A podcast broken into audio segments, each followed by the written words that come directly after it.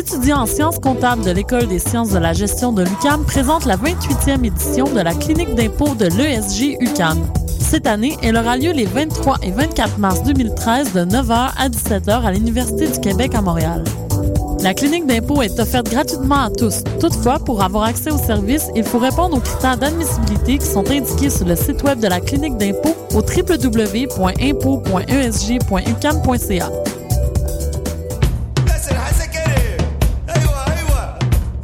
Les productions Nuit d'Afrique présentent la 21e édition du Festival de musique du Maghreb, l'unique événement grand public dédié à la culture de l'Afrique du Nord. Trois soirées de concert. La soirée Urban Maghreb avec Rebel Moon et Makam le jeudi 14 mars au Club Balatou. Le chanteur kabyle Idir, un grand concert événementiel le vendredi 15 mars à l'Olympia, et le concert de clôture du festival le samedi 16 mars avec Syncope, Sokoum et DJ Rusty. Pour plus d'informations, consultez le www.festivalnuitdafrique.com. Les billets sont en vente sur admission.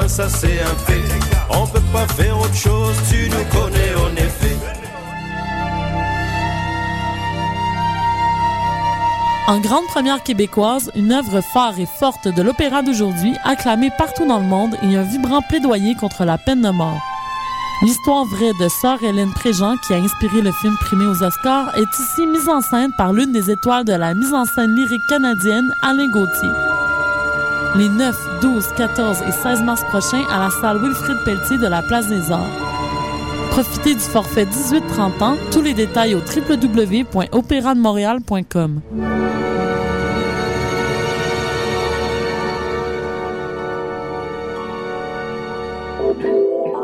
Vous venez d'arriver au Québec? Vous êtes résident permanent, travailleur temporaire ou étudiant étranger? Les 3 et 4 mai, venez visiter le Salon de l'immigration et de l'intégration au Québec, présenté par Desjardins, au Palais des Congrès de Montréal. Découvrez toutes les opportunités et les services offerts aux nouveaux arrivants en matière d'emploi, de formation, de vie en région, d'entrepreneuriat, ainsi qu'une foule de services adaptés à vos besoins. Au programme, plus de 150 exposants, des recruteurs, 20 conférences, 30 ateliers et un spectacle familial parmi d'autres animations, et ce, gratuitement.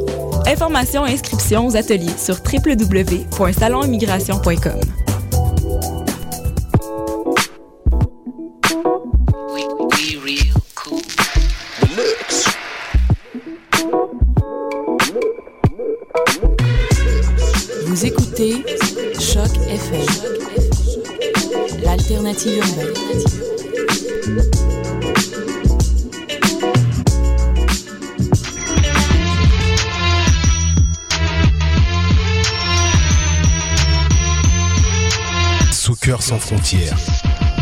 L'alternative foot.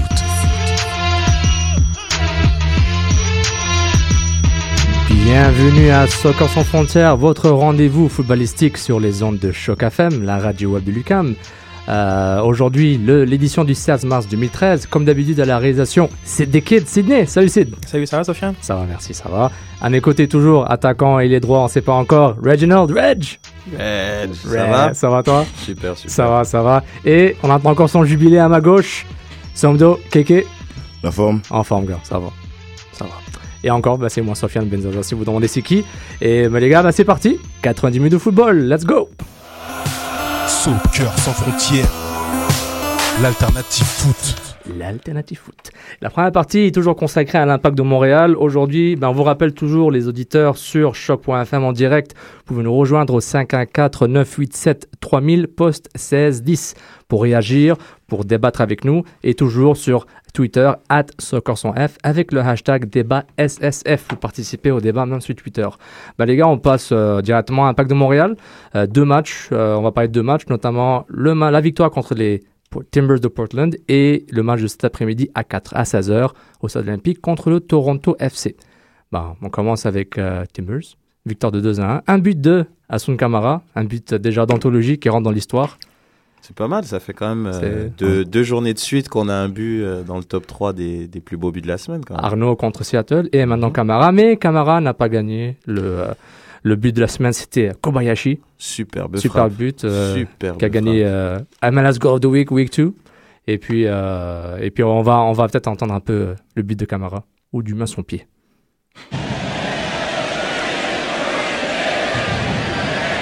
It'll be Andrea Pisano on loan from Bologna. Italy to take this free kick. Just about everybody forward for Montreal for this. They back a few off. Look down to the top of the box. Overhead. Oh, sensational goal. Hatsun Camera won the million from the right back. And Montreal, on the stroke of the half hour, takes the lead in Portland. C'est une caméra. Mais un but comme ça euh, au stade olympique euh, aujourd'hui, ça va euh, exploser. Lui, il avait l'air d'être avec Portland. Ça va Non, déborder. c'était calme, hein. Vous avez vu comment ça a été Non, calme mais ils sont après fait calmer. Ouais, non, ils sont mais- fait calmer. En- Honnêtement, vraiment, le, la combinaison Ferrari qui se bat sur le ballon. En tout cas, on, on revient sur le match dans deux secondes. Je rappelle les buteurs. Camara, 30e minute sur un, un coup de ciseau. Euh, Felipe Martins, la 60e, sur une contre-attaque. Bernier Romero. Romero qui fait la passe décisive à Felipe Martins. Première touche de balle, deux Premier- touches. Tranquille. Il rentre, il a remplacé Pisano, justement, qui lui aussi a, il a fait. euh, qui avait tiré le coup franc sur le but de, de Camara. Et à la 80e minute, Portland, un but de Ryan Johnson, euh, ex-Toronto, euh, sur une super passe de Benzemaski du côté droit. Euh, par certains ont blâmé Camara sur la couverture, mais c'est pas grave, l'impact a gagné. Et euh, Ah, on fait des erreurs qu'on gagne, c'est pas grave. exactement. Notre boulot est d'analyser les erreurs même dans la victoire. Exactement, exactement, exactement. Puis euh, rapidement, C'est le carton. fan qui a parlé. Là. rapidement, le- je suis fan de soccer, de foot, je suis pas fan d'une équipe. Yeah, yeah. Sauf la Juve.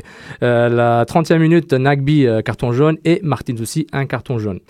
Bon, match intéressant. Une euh, Timbers Army, les clubs de supporters, euh, le seul club de supporters de, des Timbers de Portland, euh, un environnement un peu plus hostile, je trouve, que Seattle. Beaucoup plus bruyant, c'est plus petit, c'est 20 000, c'est convivial. Des beaux tifos comme d'habitude. Et c'était aussi le début, bah, le début, le deuxième match de Kelly Porter, le- l'entraîneur-chef rookie de, Portland, contre un autre rookie MLS, Marco Schellibaum. Donc, euh, juste impression générale sur le match. euh, si on, on peut cerner ça, disons par exemple Perkins. Moi, je dis Perkins, cinquième défenseur de l'impact. Qu'est-ce que t'en dis? Hum, je suis d'accord. Déjà, euh, je croyais qu'on allait commencer avec notre petit homme du match Ah, ça, ça- fantôme ça et arrive, tout. ça arrive, ça arrive. Euh, mais bon, oui, Perkins, je suis d'accord avec toi. Cinquième défenseur, euh, il rassure vraiment les troupes. Et on a pu voir que même dans des moments où c'était quand même assez chaud, et comme tu viens de dire, dans, dans, cette, euh, dans ce stade un peu hostile quand même, très bruyant, il l'avait même, dit en conférence de presse que c'était très difficile de s'entendre quand il communiquait avec ses défenseurs et les défenseurs entre eux. Et il a quand même réussi à, à, à émettre, euh, quand même, il y avait une bonne communication entre les cinq, euh, les cinq défenseurs de Exactement. l'impact et ça s'est bien passé. Tant Ou peut-être 6 avec Bernier aussi, si on compte. Bah, euh, moi, je pense que c'est quand même, ouais, que t'es cinquième défenseur, de toute façon, comme tous les gardiens, c'est le dernier Bah, on, peut, défenseur. on peut parler de Ricketts avec ses sorties aussi. Là. Justement, je fais ce point par rapport à Ricketts de 2012. Mais c'est ça, c'est qu'on par rapport à l'année dernière, on voit que le gardien faisait partie des comme ça, de l'énigme de, de l'impact de Montréal l'année dernière. Et là, on voit que évidemment Perkins apporte euh, le plus, la plus-value pour. euh, surtout que c'est les mêmes joueurs en plus. Exactement. Moi, je trouve que ses sorties aériennes où il, où il boxe le ballon, c'est aussi bon qu'un arrêt décisif. Euh, ou quand il, a où il sort euh, sur un coup franc pour calmer le jeu. Je trouve que ça calme mentalement, physiquement déjà, ses coéquipiers. Nesta Ferrari, ils sont calmes. Et mentalement, ça les relaxe. Ils sont rassurés d'a- d'avoir un gardien qui déjà est pas si mauvais sac du pied. Et aussi qui fait des sorties pour, euh, pour euh, disons, euh, prévenir. Il prévient le, il prévient le, le problème avant qu'il soit là. Quoi. Bah, c'est sûr que au, au niveau sérénité, je crois que on, je l'ai pas encore vu, euh, on va dire, euh, hausser le ton sur sa défense centrale. Mais par contre, il, il parle beaucoup. Oui. Et euh, versus euh, Nesta, qui lui, on a l'impression que des fois, euh, non, ça va pas. Donc lui, on voit qu'il hausse un peu plus la voix, mais c'est ce qui est normal. Mais Exactement. faut avoir un gardien de temps en temps, ça dépend. Enfin, ça dépend. C'est un gardien qui qui qui qui est très calme mais qui fait son travail Exactement. versus un gardien des fois trop trop bruyant et que bon bah voilà il, il prend des bus ca- casquettes et tout Exactement. donc là, il apporte surtout ce côté-là euh, de sérénité derrière, dire ok les gars, bon, j'ai fait un arrêt, ok j'en ai fait deux, mais bon, ça va pas continuer comme ça tout le temps. Exactement. Mais il est toujours calme, il reste toujours dans cette euh, dans sa bulle et mais c'est sur- c'est tout ça qu'on attend d'un gardien, de pas faire euh, tout et n'importe quoi. Mais ça c'est quand même quelque chose d'important, surtout pour des défenseurs comme Mhm. Nesta qui qui qui ont besoin encore d'être en, surtout en très très bonne Exactement. confiance. Ouais. Ah, exact, c'est un très bon point. Au moins, euh, c'est c'est assez rassurant pour toute l'équipe en général. Bon, Reg, j'étais excité. Bon, on va faire MVP, ok Et le pas bon du tout, puis la surprise. Donc, euh, vas-y, Reg, commence ton MVP. Moi, MVP, da- donc j'ai j'ai déjà donné quelques petites pistes. Moi, c'est vraiment euh, Perkins. Il a fait un, un super match. Euh, même au niveau des sorties sur les corners, les, les coups francs dangereux, excentrés. Il a calmé la défense, il a fait des belles sorties. Même des moments où la défense, le peu de fois où la défense de l'impact a été euh, mise en danger, Euh, il a vraiment fait des arrêts décisifs. Dans un arrêt à la, je pense à la 82e minute, il a fait Ouais. un bel arrêt au sol. C'était une belle frappe. Il, il a conservé, il a contrôlé le rebond. Donc, il, non, très, très satisfait. Donc, euh, MVP Perkins. Perkins. Perkins. Ok, moi c'est bien. deux semaines de suite hein, que tu fais comme moi. hein. Hmm. Back C'est to parce qu'il te pose la question en premier. Ah, la vieille excuse. Mais attends, la prochaine fois, pose-moi la question, on verra. Euh, mais moi, moi, ok, moi je vais faire original euh, Bernier. Je trouve que. Voilà, voilà, voilà, lui, il fait jamais comme nous. Non, exactement. Mais Bernier, moi je demande euh, où était Diego Valéry? Ben, il était dans la poche de Bernier, quoi. C'est ça que je veux dire. euh, euh, dans, dans la valise à Bernier, quand il l'a pris, Oh Valéry, euh, il était genre, who that Qui Non, ça? non, non, quand Ah, même non, pas, quand ah. même pas. Non, non, euh, je, je dis pas que Bernier a mangé Valéry en un contrat, mais la performance de Bernier a juste effacé la performance de Valéry. Will Johnson, son coéquipier à Team Canada, son ex-coéquipier à Team Canada, n'a rien pu faire. Chara non plus. Euh, Bernier. Tu penses? Ah. Moi, j'ai plus vu un, un, un, un trio défensif, un, le- un milieu assez compact, il empêchait de jouer parce que même il a- Ah non, c'est clair. Arnaud, Philippe, tout ça, c'est clair. ils ont joué vraiment ensemble pour une fois pour un gars. Genre, j'avais l'impression que les gars, eh, les gars, il y a- il y a que lui qui, qui est le plus dangereux. Je peux pas le faire tout seul. Non, mais, mais c'est Et clair. Mais, ce on- que moi j'ai plus vu. Après, mais, mais au niveau, au niveau de relance du ballon, puis. ra- ah, en- c'est pas en- autre chose. ça, c'est- non, ouais, mais ça, c'est ça, mais en général, en je rappelle, euh, la position à un moment était à 70% Portland, 30% euh, Impact, comme contre Seattle. Donc là, ça finit à 65-35. Euh, et je fais remarquer que Bernier a quand même fait 55 passes. Euh, bon, je parle à MLS, je parle pas, je parle pas Barça, là, qui font 55 Non, il a- il a passes à l'entraînement. 55 passes, quar- C'est- réussi 43. Exactement, au taux de réussite très haut. Comme il, il joue plus bas, je trouve qu'il est, euh, je trouve que il fait plus de passes évidemment, mais il a le même, il avait le même nombre de passes l'an dernier contre DC United euh, quand ils ont gagné 3-0 à Stade Saputo. Il avait fait une cinquantaine de passes aussi. Donc, quel que soit son positionnement, c'est Kevin Borico pour Bernier. Pour moi, c'est le MVP. Le pas bon du tout, Reg? Tu tentais de. de- Attends, attends, attends. Je vais le dire en premier. Vas-y. Vas-y. Parce que là, on va voir si. Parce que là, monsieur, ouais, se disant aussi. Euh, moi, je je dirais. Je dirais Niassi. Ah ouais? Ah, gars. Ah t'es dur, gars. Non, non, non. T'es dur sur l'homme. Son travail sur le côté, pas du tout. J'ai pas. Pourtant, il devait être euh, le gars qui devait apporter euh, au niveau défensif surtout là. C'était pas du tout ça. Hmm. Ah, attends, il y avait quand même des boulevards euh, sur. Enfin, pas des boulevards, c'était des. Moi, je- c'est ce que j'ai vu. hein. Pour moi, Niassi, ce match-là, non. Peut-être aussi vu que c'était son premier match euh, tant titulaire, dans ton titulaire, il avait un peu la, un peu la pétoche, mais non, non. Moi, je, je dirais pas du tout. Après, on... laisse, laisse, laisse parler Reg, on va voir parce que. Euh, moi, je vais encore dire euh, Divayo. Très prévisible. Non, non, mais j'avais deux, j'avais deux, deux choix. C'était soit Divayo ou honnêtement, ça va te surprendre, euh, Brovski. J'ai trouvé que son apport offensif n'était pas aussi important qu'il est capable de le faire. Et euh, ça, ça, ça avait tendance à plus jouer sur le côté droit. Et puis justement, si peut-être s'il offrait plus de solutions, étant donné que Bernier est vraiment le métronome, il a le choix d'aller soit à gauche, soit à droite. Et en général, un droitier qui joue au poste de sentinelle a tendance à aller vers la gauche. Exactement. Donc si il l'a pas fait, ça veut dire qu'il avait pas beaucoup de solutions. Donc oui, on peut dire que Niassi aussi était pas était pas là, mais je dirais peut-être plus Brovski alors à ce moment-là. Moi, je que- trouve, je trouve dans ce match-là, c'est beaucoup. C'est très dur de trouver un, un joueur qui a très mal joué. Je trouve que toute l'équipe en général a bien joué. Mais je, je vois ton point. Moi, peut-être. Euh, je regarde un peu Philippe. Je dis pas qu'il était pas bon. Je suis d'accord, Mais- j'ai mais- failli, même vu qu'il a mis un but, j'ai. C'est ça, ça, ça, ça enlève la, Mm. la performance. Ben, c'est plus le Philippe de 2012. Ah ouais. Les, jou- les, les autres équipes le connaissent. Il est bien, euh, il est bien marqué. Mais aussi, quand Bernier joue plus bas, je trouve que Philippe aussi est obligé de jouer un petit peu plus, plus bas qu'avant. Il est plus derrière l'attaquant ou sur les côtés où il mélange. Il est plus central et il faut qu'il monte avec le ballon de plus loin. C'est une impression, mais je vais attendre plusieurs matchs pour voir la tendance de Philippe vis-à-vis de son positionnement. Je vais appuyer tout ce que vous êtes en train de dire parce que si on, les stats montrent que ben, Martins, 29 passes, Arnaud, 31.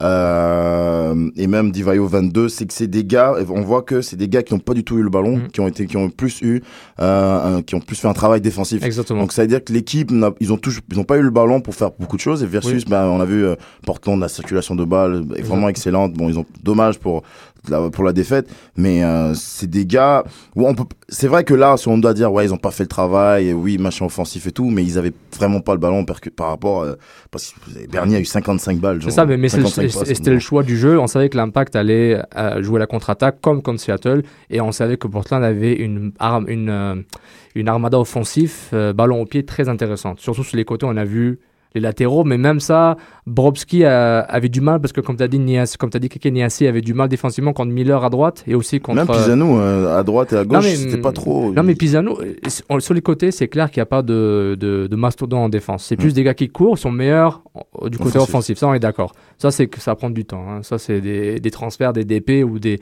des échanges intéressants pour trouver le- les joueurs athlétiques qui, sont, qui ont aussi du ballon. Mais, euh, bah, tu vois, je, c'est- parce qu'on parle de tout ça, euh, peut-être la défense au niveau sur les côtés, mais aussi euh, quand on voit l'expérience de la défense là, avec Brovski, comment elle est compacte et solide, est-ce que c'est trop tôt pour dire que la, la- la défense de l'impact euh, est très solide et très compacte ou est-ce qu'il faut attendre quelques matchs pour voir? Parce que là, ils étaient en mode désespoir à chaque fois, on est d'accord. Ils avaient un contrôle, mais il y avait un mode désespoir. Ouais, mais tu vois, c'est ça le problème. C'est et là, c'est là que vient le rôle de Divayo, ou peut-être pas, ça doit peut-être pas être le sien. Mais justement, une défense comme ça, qui est très souvent sollicitée dans un match, a besoin de respirer. Donc, l'avant-centre, il doit garder le ballon pour permettre au bloc de remonter. Mm. Et le problème, c'est que quand le ballon est lancé vers l'avant, Divayo, il n'est pas capable de le garder. Donc, le ballon revient aussitôt vers la défense. Et ils sont sollicités constamment. Donc, et là, on, on est en début de saison, donc c'est moins grave. Mais, mais là, il faut se dire, là, déjà, aujourd'hui, on joue à domicile, il va y avoir euh, 50 000 personnes, il va falloir faire le jeu. Il n'y a pas le choix. Là, les gens, ils ont payé leur billet, il faut faire le jeu. Non, mais c'est vrai, c'est quand, quand tu es à domicile, c'est. C'est vrai, quand tu fais un match à l'extérieur, t'as pas la pression de faire le jeu. Tu te dis, c'est pas grave, je vais attendre les ouvertures, je vais jouer en compte. Mais là, Mais Marco Chilibom, il l'a dit. Yeah là, ils, mettent la pression, ils mettent la pression pour qu'on joue, qu'on joue. Donc, c'est c'est intéressant, j'ai bien hâte de voir qu'est-ce qu'ils vont faire. Alors qu'à l'extérieur, il n'y a pas autant cette pression. Et avec des joueurs quand même d'un certain âge comme Nesta, combien de temps il va durer? Parce qu'être sollicité pendant un Mhm. match, je dis pas pendant les 90 minutes, mais euh, je sais pas combien de temps ça va durer, quoi. Parce que ça fait, ça fait beaucoup. C'est un bon point, on va en reparler contre Toronto. Euh, je suis d'accord avec ça. Euh, peut-être un dernier point sur ce match-là. Ben, peut- peut-être deux, je, je, je vais commencer avec un. Euh, Patrice Bernier. En- je reviens dessus rapidement. Petit débat au début de la saison. Il est placé trop bas, il change de position. C'est un, petit débat. Est-ce qu'on on s'en fout un peu de son positionnement Je m'en fous, je m'en fous pas. Est-ce que son positionnement, on s'en fout C'est ce qu'il fait avec le ballon, puis euh, le Moi, mouvement je pense que comme, comme on parlait, enfin peut-être trois semaines avant le début de la, de la saison, euh, l'essentiel évidemment c'est de d'avoir une cer- certaine stabilité à l'arrière. Ils ont fait avec le gardien, la défense, le milieu, ça commence un peu à rentrer. Donc ça- ah, c'est le fond de jeu qui va dépendre. Ça va dépendre de ça. C'est le fond de jeu qui va déterminer si Bernier, bon, le fait d'être plus bas, est-ce qu'on a besoin qu'il soit un peu plus haut. Il faut une cer- certaine circulation de balles qu'on n'a pas encore vue du côté de l'impact. Donc ça, hum, pour le moment, je pense pas que ça soit un- un très très très percutant puisqu'ils ont gagné avec euh, moins de, de, de créativité en fait. Donc là, on va, je pense que Toronto, faut attendre un peu plus longtemps pour pour pouvoir dire. Pour si donner bon- une idée. disons. Ouais, Moi, je dis bon, la- bah, quoi, début Bernier- avril. Début avril, on aura une meilleure Bah, idée, même, une image. Ça va être la saison. Si Bernier. euh, Non, c'est clair, c'est clair. Si mais, Bernier mais, est plus bas, est-ce qu'on prend moins de buts Ou est-ce qu'il est de Ouais, haut ouais. Est-ce que voilà quoi. mais ce que je dis par, par rapport à. C'est pas, c'est plus, c'est plus, une- c'est plus euh, l'année zéro, c'est l'année 1. L'expansion, c'était l'an dernier. Maintenant, on a une idée de ce que les joueurs valent. Donc, je pense qu'au niveau collectif, je pense qu'après 5 matchs, d'ici la fin mars, on aura une idée approximative de à quoi l'équipe va ressembler. Ouais, mais, mais tu vois, juste un petit point pour dire, un joueur comme Bernier, et c'était intéressant parce que euh, euh, Nick DeSantis le disait hier Sur l'antichambre. sur l'antichambre. 6 minutes 45 de Euh, couverture. non, il le disait honnêtement que le fait de le mettre plus bas, Bernier touche beaucoup plus de ballons. Et un joueur comme Bernier, je trouve c'est intéressant parce qu'on a vu sa qualité technique. Et je trouve que c'est à, à Felipe de se réveiller Oui. pour faire justement cette dernière Pour passe, débloquer, oui. pour faire cette dernière place à Divayo quand il y a le bon appel, ou à Niassi qui fait l'appel Mhm. derrière les défenseurs. Bernier, lui, c'est vraiment la transition parce qu'un un joueur comme Nesta et Ferrari, c'est des joueurs avec une bonne qualité technique, donc ils vont jamais se débarrasser du ballon. Donc ils vont le donner à Bernier. Et Bernier, lui, son rôle, c'est justement d'être cette transition et il le fait très bien et il touche plus de ballons en étant plus bas. Oui, oui. Donc c'est pour ça que j'attends vraiment de, de Felipe de peut-être descendre, de, de plus, euh, de plus Mhm. jouer avec, euh, avec euh, Bernier, pardon. Et puis à, à ce moment-là, je crois qu'on qu'on verra plus de résultats. Mais c'est là, bon, on va en profiter, on fait la transition avec le match de Toronto. Je prends, on parle beaucoup du après, après Portland, donc 6 points. L'impact de Montréal reçoit le Toronto FC avec euh, de 2 à 4 000 fans du Toronto qui arrivent au stade olympique. Not scared. Netscape. Donc je vous rappelle, c'est aujourd'hui à 16h heure de l'Est, Stade Olympique. Vous pouvez le voir sur TSN, RDS en français. Vous pouvez l'écouter sur CJD 800 en anglais et sur 98.5 FM en français. Donc euh, l'Impact de Montréal, petite info, portera son troisième maillot, son maillot, de, Ah. son maillot euh, Feels Like 93. Hein L'Inter de Milan, là ouais, exactement. Merci Kéké, merci. Bah, je sais pas. L'oreiller bleu et noir. Donc, on se rappelle celui qui célébrait le 20e anniversaire du club. Et, euh, et puis voilà, Toronto est là. Euh, Toronto FC qui a battu Sporting Kansas City à Field 2 à 1 avec des signatures intéressantes. On va parler. Skydome. Oh, Skydome. Oh, Rogers Center. Ouais, Rogers. Rogers Center. oh. L'ancien Skydome. L'ancien Skydome.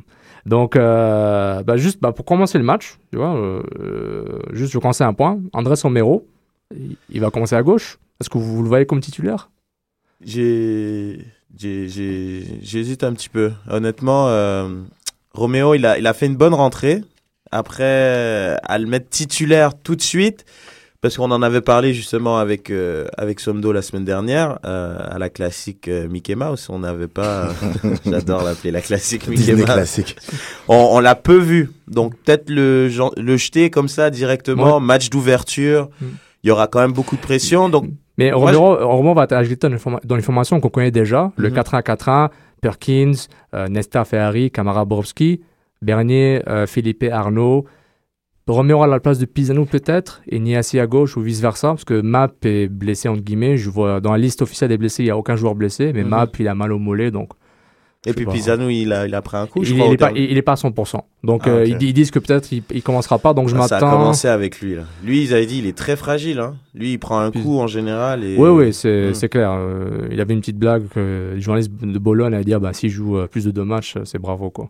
Mm. En tout cas, on lui souhaite bo- bon, bon rétablissement, mais il n'est pas, il est pas à 100%, mais il est presque. Bah, à ce moment-là, oui. À ce moment-là, on n'a même. pas, on n'a peut-être pas le choix de mettre un, un Roméo comme titulaire. Mais dans un idéal, c'est vrai que Map, étant donné qu'il était là l'année dernière, c'est vrai que j'aurais, je préférerais voir Map, même si c'est pas un de mes préférés. Mais Roméo, Roméo, très bonne entrée. Honnêtement, il, il mérite de jouer peut-être un bon, un bon 30 minutes en fin de match, tout dépendamment évidemment de la, de la Ouais. physionomie du match. Du match. Marco, je crois qu'il saura vraiment faire les ajustements nécessaires en temps et lieu, mais peut-être Joker, encore Joker, Joker. pour Roméo. non. Et puis juste pour qu'on soit familier avec les noms durant l'émission, la Toronto, euh, bon, au, au but c'est Fry au Bendick, j'ai pas eu confirmation.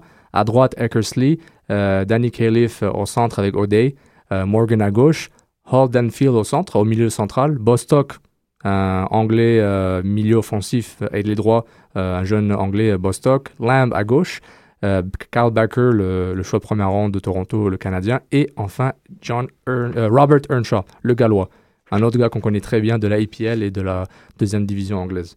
Euh, je pense que c'est d'origine zambienne. Ok. euh, Earnshaw, Robert- ouais, bah, il a mis, il a mis un doublé, il a mis un doublé. Exactement, c'était le jour de la semaine en MLS. Et, Dans un penalty. Exactement. Et puis, justement, c'est et j'ai mis le focus. Quand j'ai commencé avec Romero, je voulais peut-être à, à faire le le vis-à-vis avec, des, avec Earnshaw. Bon, Earnshaw, c'est plus Divayo. Puis je pense aussi, à Bostock. Parce que ce que j'ai remarqué contre euh, Kansas City, c'est que Toronto a une certaine vitesse. Ils vont jouer la contre-attaque. C'est même chez eux, ils ont un peu joué un peu la contre-attaque. Kansas City, c'est une équipe qui domine. C'est le, Barça du, MLS dans le sens, ils jouent à l'extérieur ou à la, maison, c'est la, la même chose. Et c'est intéressant de voir euh, comment l'impact va gérer des idées un peu plus rapides. Surtout quand on voit Lam et Bostock, ça va vite sur le côté droit et gauche. Donc c'est intéressant de voir ce match-up. Je sais pas qu'est-ce que tu en penses quand tu vois euh, que ce soit Niassi ou Romero, disons que les deux commencent, euh, combler ces, ces, at- ces attaques des ailiers de Toronto euh, quand il y a Browski Camara derrière. Et aussi, ben, Eckersley et Morgan de Toronto vont aussi monter, même s'ils vont jouer à la contre-attaque. Euh, toi, tu crois quand même euh, qu'ils vont jouer la contre-attaque? Toronto, oui, ils n'auront pas le choix. Au début, oui. Ils vont tester Montréal. Montréal va vouloir imposer son jeu. Puis ils vont dire, on est à la maison. Bernier va faire ses, hein, son, son tiki-taka. Et puis euh, Philippe va essayer de dribbler quelques gars. Et puis Divayo va te rejouer plusieurs fois au début jusqu'à que, bon. Bah, de toute façon, euh, Toronto, si, si Toronto euh, joue comme Montréal, c'est, si, moi je pense qu'ils vont rester derrière, oui, mais je vois pas forcément euh, une question, de, une, une, une, comment ça une formation de contre-attaque. Je pense que c'est plus qu'ils vont essayer de jouer le coup parce que Montréal va jouer à la maison, il va vouloir faire plus, plaisir à son Mhm. public. Donc ils vont dire on va les attendre et puis on va voir ce que ce que ça donne. Mais personnellement, euh, ça c'est juste une stratégie euh, d'équipe de base. hein. On va pas euh, est-ce qu'ils vont défendre, est-ce qu'ils vont mettre des milieux. c'est c'est un peu. euh, moi je suis moi, je reste plus dans, dans, le- dans le contexte qu'ils sont, ils viennent pour jouer avec probablement au début les 15 premières minutes ne pas prendre de but, qui est Exact. le, plus important. Exactement. Et après, bah, ils vont, ils vont décompter si, s'ils doivent le faire. Mais, Mais c'est clair que l'impact version Seattle, version Portland vont montrer d'un cran. Tu prends la même équipe, ils vont monter, à, disons, un 10-15 mètres de plus au niveau du pressing, au niveau de la position du, position du, du ballon, au niveau des intentions de jeu, on est d'accord. Mm. Euh, Camara, je, je m'attends qu'il fasse beaucoup plus de courses. Mais encore, j'ai encore des doutes par rapport, pas des doutes, mais j'ai encore de la méfiance par rapport à la qualité euh, des, des ailiers, du jeu sur les côtés de Toronto. Parce que c'est jeune, mais ça court. Euh, tu sais, euh, Bonstock, pardon, Bonstock. Bostock, John Bostock, c'est un jeune, il a 21 ans. On- voit l'influence, un anglais, hein, l'influence aussi de Ryan Nelson, l'entraîneur-chef de Toronto, qui ramène des, hein, la Good Old Britannica avec lui, incluant Earnshaw, le gallois. Donc, c'est, il y a une certaine influence peut-être britanno-britannique. Il a la vitesse, la, la percussion, c'est ça qu'on aime dire, le cliché, là, ça percute. Mm. Et puis, c'est- intéressant de voir comment l'impact va gérer ce changement. Parce que euh, Portland a beaucoup poussé, Seattle aussi, mais là, euh, Mais que- ça- ils ont joué contre des équipes qui poussent sur les côtés, qui, avaient la, qui, a- qui, qui créent le jeu. Maintenant, ils vont jouer contre une équipe qui pousse sur les côtés en contre-attaque. Ouais, mais c'est deux styles complètement différents, Portland et, Toronto. Portland, ça joue au foot. Euh, Enfin, ça joue au foot, ça fait beaucoup, il y a beaucoup plus de circulation, il y a beaucoup plus de jeux au milieu, ça, ça, ça inclut même les latéraux. Euh, en plus, surtout que c'est un terrain qui est très très petit. Euh, au au stade olympique, c'est complètement différent. Il y aura un, un peu plus d'espace. Euh, et puis, on, on s'entend aussi que bon, euh, le coach il est, il est nouveau, les joueurs la plupart sont nouveaux. Donc, euh, le style il est complètement nouveau euh, contre une équipe aussi complètement nouvelle de de de, de l'impact. C'est c'est c'est pas c'est c'est pas évident à dire. Franchement, personnellement, je pense pas. Je vois pas euh, trop une très très grosse différence. C'est celui qui va avoir le plus le ballon qui va vouloir sortir son jeu. Mhm. Et euh, c'est sûr- euh, en Toronto, on voit plus de longues balles, avec plus de longues balles, un pressing plus haut, Oui. versus. euh, Ouais, mais l'impact, ils vont forcément, ils vont, ils vont garder le ballon. Ils vont faire moins de jeux longs aujourd'hui. Ils vont justement, en plus au stade olympique, il y a une nouvelle, euh, une nouvelle pelouse Un par nouveau, rapport, un nouveau tapis. exactement par rapport à ce qu'il y avait avant. Donc ils vont privilégier le jeu au sol. Donc l'impact, ils vont garder, ils vont garder le ballon le plus possible. Donc à ce moment-là, ça c'est là qu'il va falloir faire ça- attention parce que l'impact, euh, pardon, le Toronto FC, ils vont exploiter justement les espaces laissés libres par euh, par Montréal qui va vraiment monter en bloc et, et contrôler le ballon. Donc c'est pour ça que c'est là qu'il faudra faire Ouais, c'est deux styles complètement. La seule chose que je vois, c'est que Montréal va jouer, un- va probablement essayer de jouer au foot avec une équipe qui va faire peut-être moins de pressing, euh, sauf dans, dans, dans sa surface de réparation, parce qu'ils vont vouloir prendre, vouloir pas prendre beaucoup de buts, parce qu'ils ont pas, ils sont pas extrêmement euh, euh, percutants aussi au niveau de l'attaque, donc Mhm. euh, ils vont vouloir probablement faire un, un mini pressing pour pouvoir les empêcher de jouer, surtout sur avec des, des gars comme Felipe. Oui. Mais euh, je les, moi je, je les vois pas être aussi transcendants que que que, que Portland. Hein. Tweet, tweet, tweet. J'avais oublié cet oiseau là. On a euh, Jean-Loup euh, Lansac sur euh, Twitter qui, euh, qui demande, outre le fait qu'on veut gagner contre Toronto, préférez-vous un Toronto FC fort pour le bien du football canadien ou faible pour bien en rire? Ah, Hmm. Jean-Loup, c'est très. moi, je, moi, Moi, je veux fort. Moi, j'en ai marre du running gag Toronto, là, juste qui commence à jouer, euh, qui commence à avoir, avoir deux années consécutives qui ont du sens, qui ont une certaine logique. Je- J'en ai marre d'en rire. L'an dernier, j'avais pitié pour eux. Euh, au niveau du, du, du contenu canadien, honnêtement, il faut qu'il y ait des joueurs canadiens qui soient forts.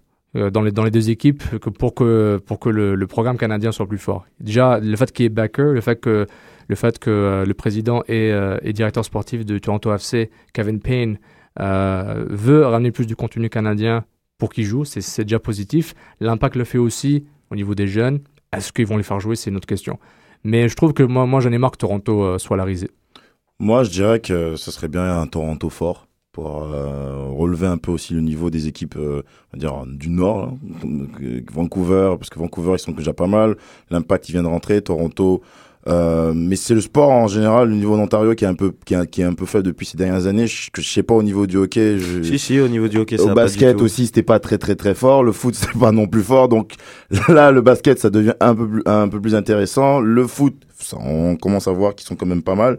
Euh, donc euh, on attend. Moi, je- moi, j'aimerais bien qu'ils soient forts. Ça va un peu relever un peu de les, un peu plus de compétitivité au niveau du Nord.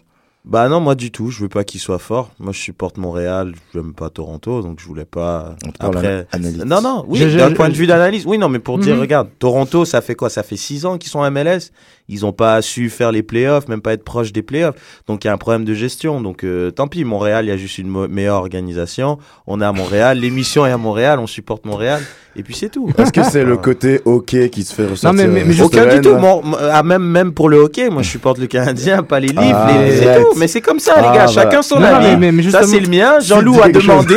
non, Jean-Loup, il a demandé. Et moi, j'ai dit que moi, ça me dérange pas. Moi, je suis pour que le Montréal soit plus fort que Toronto. Et on a répondu à tout. Jean-Loup avec Voilà. plaisir. Et mais ce que le, le point, le point que Jean-Loup euh, amène et que toi tu as ramené aussi, ça, ça ramène aussi à cette rivalité. euh, Toronto, Montréal, Montréal, Toronto. Et puis, il faut pas oublier, ce match fait partie euh, de, le, de, du- euh, de le, de la semaine rivalité, Rivalry Week de MLS. Donc, Rivalry Week de MLS et ce qui, il y aura bon, il y a plusieurs matchs avec des rivalités. On va en parler après dans la section MLS. Et puis, est-ce que vous sentez que cette rivalité est un peu artificielle? Hein, Est-ce que c'est trop tôt de parler d'un derby Toronto-Montréal au niveau MLS C'est pas un derby. Mais il essaie. Oui, mais regarde, il y a un truc que Tout les le gens. débat, il y a- les y a- non, mais il y a un truc, c'est. Parce que justement, à RDS, ils en parlaient. Ils ont demandé à Marco Chalibom, il lui a dit Alors, qu'est-ce que tu penses? Il y a un derby. euh, que- comment tu te sens? Il dit Moi, pour moi, dans mon pays et en Europe, quand on parle de derby, c'est deux, deux, deux équipes de la même ville. Exactement. Ok, mais Paris-Marseille, c'est un derby quand même. Donc, non, c'est. non, bah, non, si. non, c'est un classico, Bimbo. C'est un classico, un boule. Ah, c'est pas un derby pour toi. Non, Bah non.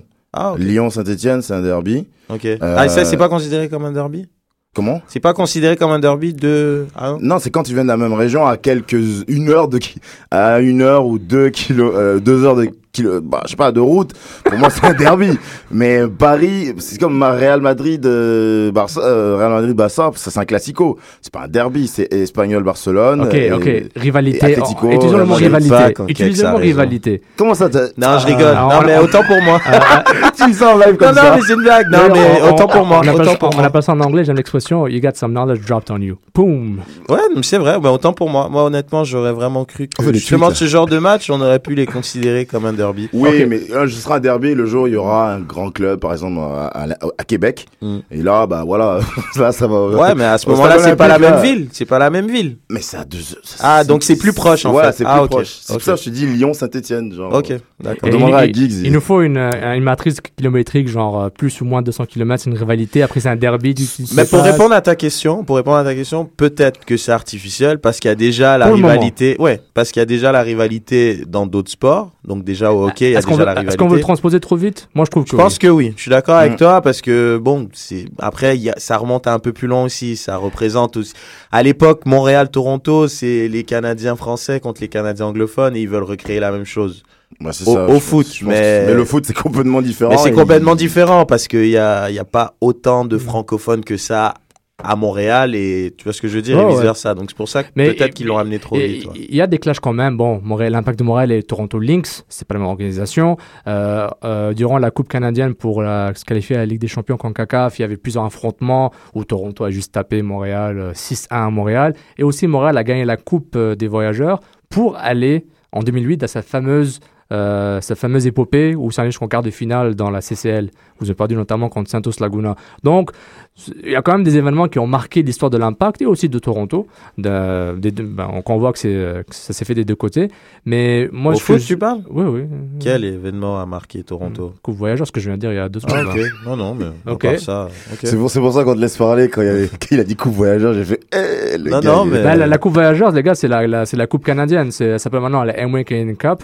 Vancouver, Montréal, Toronto et Edmonton se jouent Ouais. un championnat et le gagnant gagne la voyageur symbolique pour ensuite représenter le Canada dans la CONCACAF Champions League. J'adore quand t'es trop fort en MLS. Ouais, mais tu vois, c'est drôle parce que non, mais ils ont voulu, foot. ils ont voulu créer une rivalité déjà en QCSL ou NASL. NASL et USL. Exactement, Avec le avec le Lynx, mais le Lynx, c'est, c'est, en tout cas, c'est, c'est. non, mais c'est pas une équipe de foot, les gars, Mais, sans déconner. tu te rappelles mais- du Lynx de Toronto? Oui, Le ouais, mais je pense que je pense que ces Ah, équipes, je pense que ouais, je, je vois- dans un parc. je c'est vois- dur. Non, mais- Ils jouaient dans un parc, c'était pas un terrain. Non, mais les, les gars. gars qui couraient les autour, je crois. gars. Non, mais regarde, ce que moi je pense que ces équipes-là veulent créer, c'est une sorte de rivalité de la meilleure équipe nord euh, nord-américaine au, au niveau du Canada. Et je pense que Vancouver, même, je crois que ça les intéresse même pas. Mais vu que quoi, c'est à 6 heures, ils sont à 6 heures, euh, Toronto, Montréal.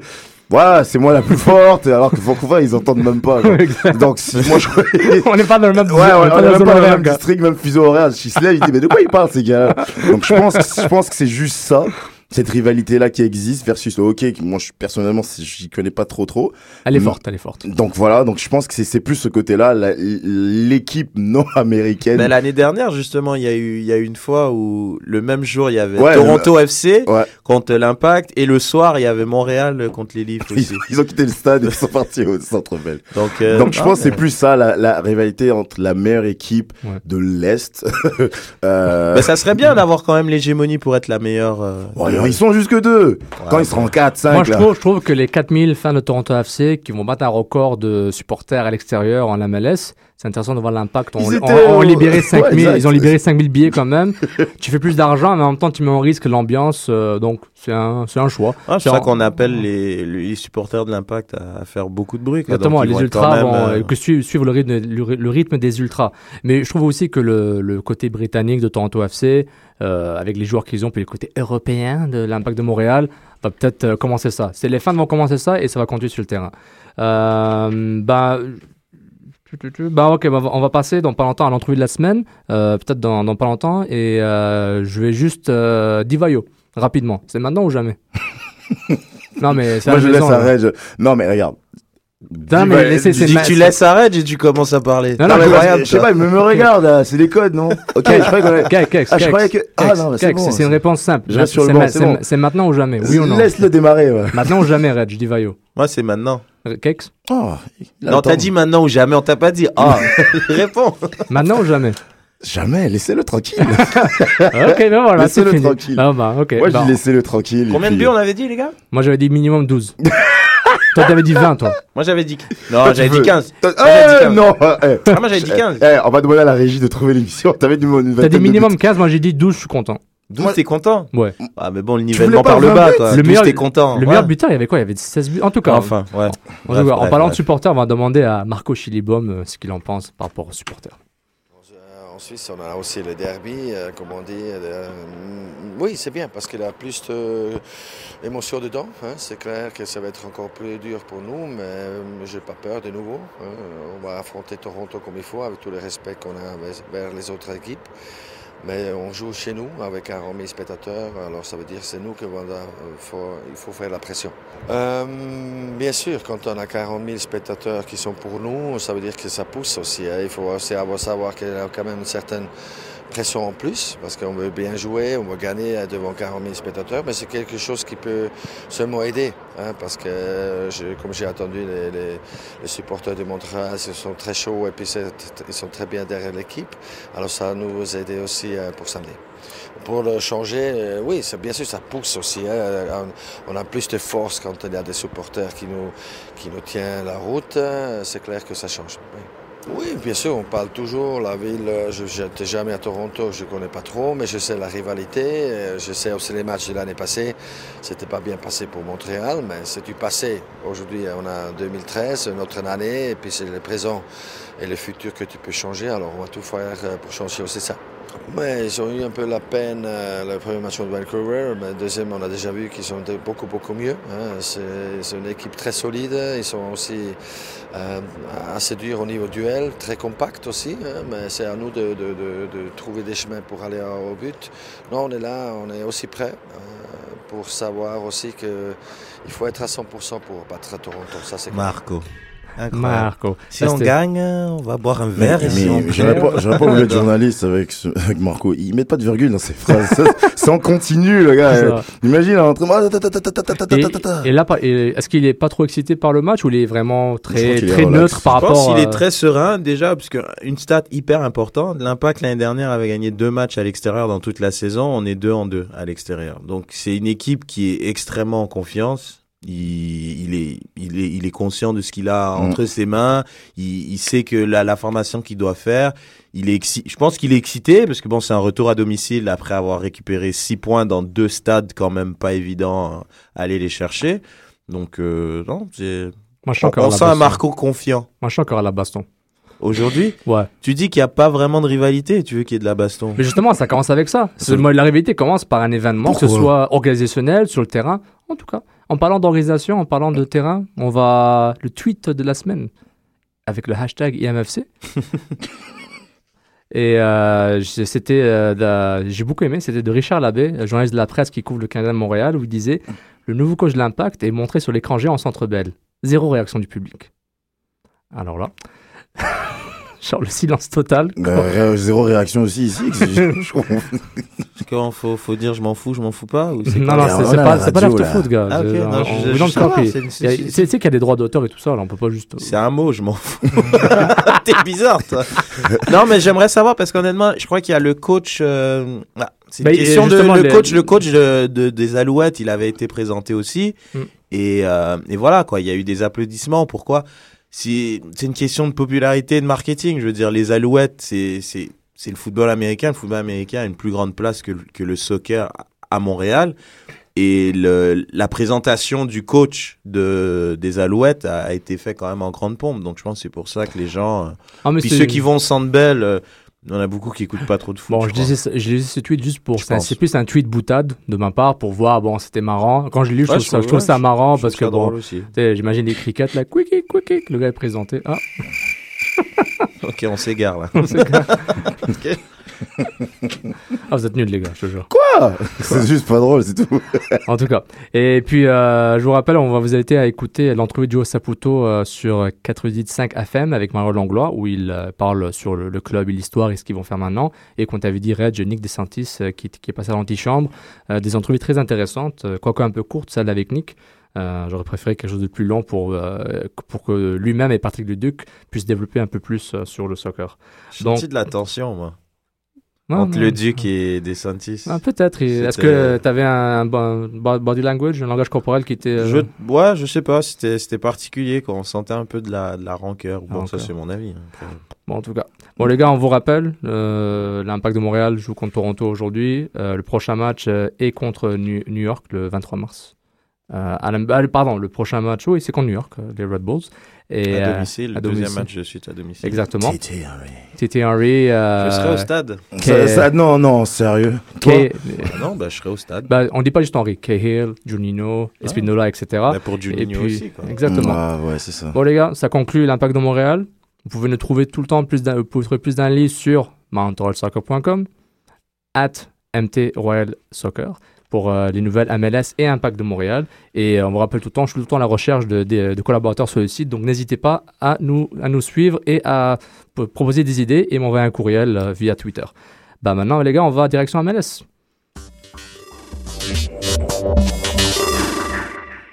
C'est tectonique, je continue avec ça. On continue sur le reste de la ligue et euh, évidemment, vous pouvez tout temps nous rejoindre 514-987-3000 au poste 1610. Euh, bon les gars, c'est MLS Rivalry Week. On parle de, euh, de plusieurs matchs de rivalité, notamment, ben, en fait, la plupart des matchs, c'est des matchs de rivalité. Portland-Seattle, le fameux Cascadia Cup, euh, aujourd'hui à 8h, du, à 8h euh, heure de l'Est. DC United, New York Red Bulls, la fameuse Atlantic Cup, aussi appelée la I-95 Cup. Euh, Rapids, euh, Cordo Rapids et Ross Salt Lake, euh, Rocky Mountain Cup. Donc, Ils sont sérieux, là? Ah, tout ça, c'est pour. ça, c'est pour. euh, Il y a des copes à chaque. À chaque euh, Ouais, c'est c'est Ah, c'est symbolique pour euh, le gagnant, celui qui, le victorieux des, des- des nombres de matchs en saison régulière, gagne un titre et une coupe euh, symbolique. Only in America. America, man. Et puis, euh, et puis euh, Chivas USA euh, euh, contre les LA Galaxy, El Super Classico. Même ville, même stade, même tout, donc euh, sauf, le, sauf le maillot, donc euh, ça va être intéressant. Euh, you- le Houston Dynamo contre le FC Dallas, on parle du, bon, Houston Derby ou Houston... ouais, c'est ça, le, Le Texas, Texas Der- le- le Derby. Texas Derby. Puis ils ont un prix intéressant. Le prix, le prix s'appelle El Capitan, qui est au fait un canon. Euh, un canon des années, euh, je parle du 18e siècle, que euh, l'équipe qui, qui, qui gagne, qui, qui gagne le canon, qui gagne le trophée l'année précédente, durant l'année qu'ils l'ont, ben, à chaque but, ben, il, c'est une sacrée ligue là. C'est- c'est non, mais, tectonique, non mais sans blague là, on est sérieux? Tu te rends compte qu'il y a des matchs? Non non mais non mais les gars. Est-ce que tu sais que l'Impact joue à la MLS? Fact. Ouais, non, mais ok, je je gars. T'es sérieux là? Mais attends, il y a des matchs. El a-. Non mais c'est comme MLS Rivalry Week et ils donnent et il y a mec sérieusement je comprends pas. C'est comme s'il y avait des matchs en Ligue 1, t'as El je sais pas, t'as Capitan. genre- Non attends.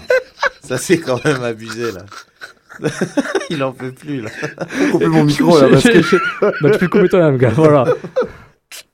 Et puis, euh, et puis le, t'as aussi le, le, le mid, c'est un derby du Midwest, euh, Chicago Fire contre Sporting Alors Kansas là, je City. vois pas, je vois pas en quoi ça- c'est un classico. Le, le Midwest. ok, les gars. un derby, je vois pas, je vois Ça pas. s'appelle MLS Rivalry Week. je traduis semaine rivalité MLS. Donc, la ligue veut créer des rivalités pour continuer à vendre leurs produits et créer un, que eux ambiance. qui, qui, qui, qui-. Je crois que Kéké, il a des problèmes au niveau de la géographie Exactement. des States. là. Euh, et aussi euh, New England Revolution contre l'Union de Philadelphie. Euh, tous ces matchs vont jouer euh, presque tous samedi, sauf euh, LA et Chivas euh, dimanche. Et aussi euh, Houston Dallas dimanche. Euh, une nouvelle superbe intéressante, Seattle qui, euh, qui, qui ajoute du niveau. Il signe euh, officiellement Obafemi Martins comme troisième euh, joueur désigné. Euh, Est-ce que c'est une grosse signature ou pas pour le Super Eagles? Bon, je trouve que c'est énorme. Est-ce que l'âge, le talent, ce qu'il peut apporter? Rapidement, messieurs Bah, je pense pour un joueur qui vient, qui vient d'Europe, il joue à Levante. euh, Oui, où sa carrière a été renouvelée. Il a Mhm. repris, euh, repris une deuxième, donc, deuxième euh, souffle. non, il a quand même, il a joué en Angleterre, il est, il est allé en Russie, donc il a, il a une bonne expérience. Il est quand même à un âge où il peut encore apporter à une équipe d'MLS par rapport à sa vitesse. Et c'est un joueur qui, je trouve, qui est fait, qui est taillé spécifiquement pour la MLS justement. C'est un joueur avec euh, beaucoup de vitesse, donc. euh, Kex, rapidement. Je suis comme Reg. ouais, beaucoup de vitesse. euh, il va apporter aussi son expérience et aussi ses backflips là. Quand il marque des buts, en espérant qu'il va pas se faire mal. Attention au tapis artificiel. à Ouais, Seattle. parce que moi, je pense qu'il va essayer ça à l'entraînement avant, parce que sinon, non, non, mais c'est euh, très bonne acquisition en plus avec euh, Traoré qui a mis un super beau but euh, cette semaine Exactement. avec la Concacaf. Exactement. Et euh, donc c'est quand même de très très bons apports. Ce Seattle euh, va peut-être euh, retrouver euh, son sa Non, mais croisière. Seattle, ils accélèrent beaucoup dans les transferts, puis ils ont des DP à ch- des nouvelles, un nouveau DP à chaque année. Bon, ben, les, les gars, ça conclut la. Petite anecdote, Euh. deux secondes. Il a lui-même payé son indemnité de départ à Levante de 3 Il millions. voulait vraiment partir lui.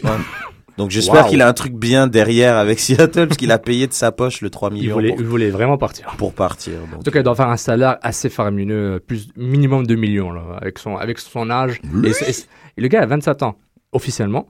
Il a Oh. 27 ans. Donc, à son âge, il peut aller en Russie puis se faire 3-4 millions facile. Donc, euh, euh, Seattle a l'argent pour payer 2-3 millions par année. Bon, les gars, ça conclut la première mi-temps. Euh, je vous rappelle, vous êtes toujours à l'écoute de Soccer sans frontières sur Choc FM, la radio web de Lucam. On fait une petite courte pause musicale. Pour on revient à la seconde mi-temps. On, on va parler de débat et peut-être d'autres choses.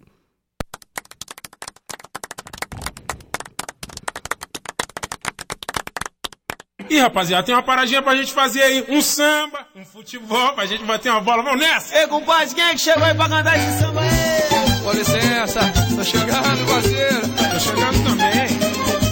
Todo mundo pensa, esse papo sempre rola. Trabalho é o que compensa, se formar, sair da escola. Mas eu faço a diferença. E que diferença, Entre hein? campo e não sola. Tô chegando, dá licença. Tô no samba e tô na bola.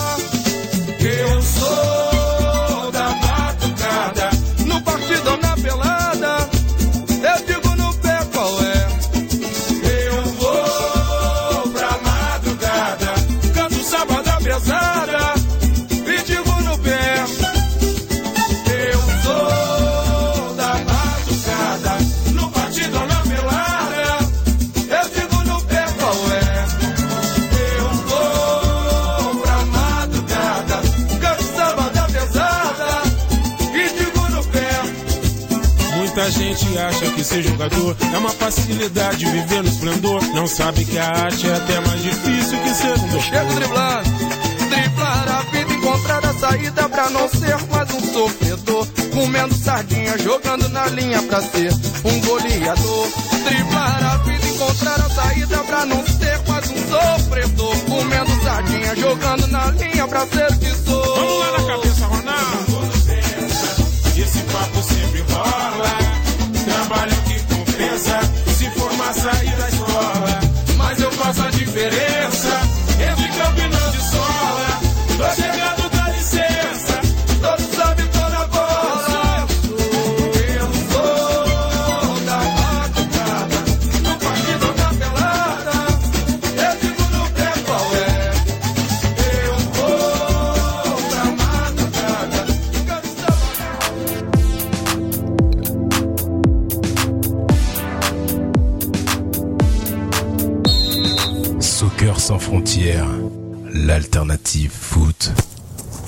De retour, de retour en nombre pour la deuxième mi-temps.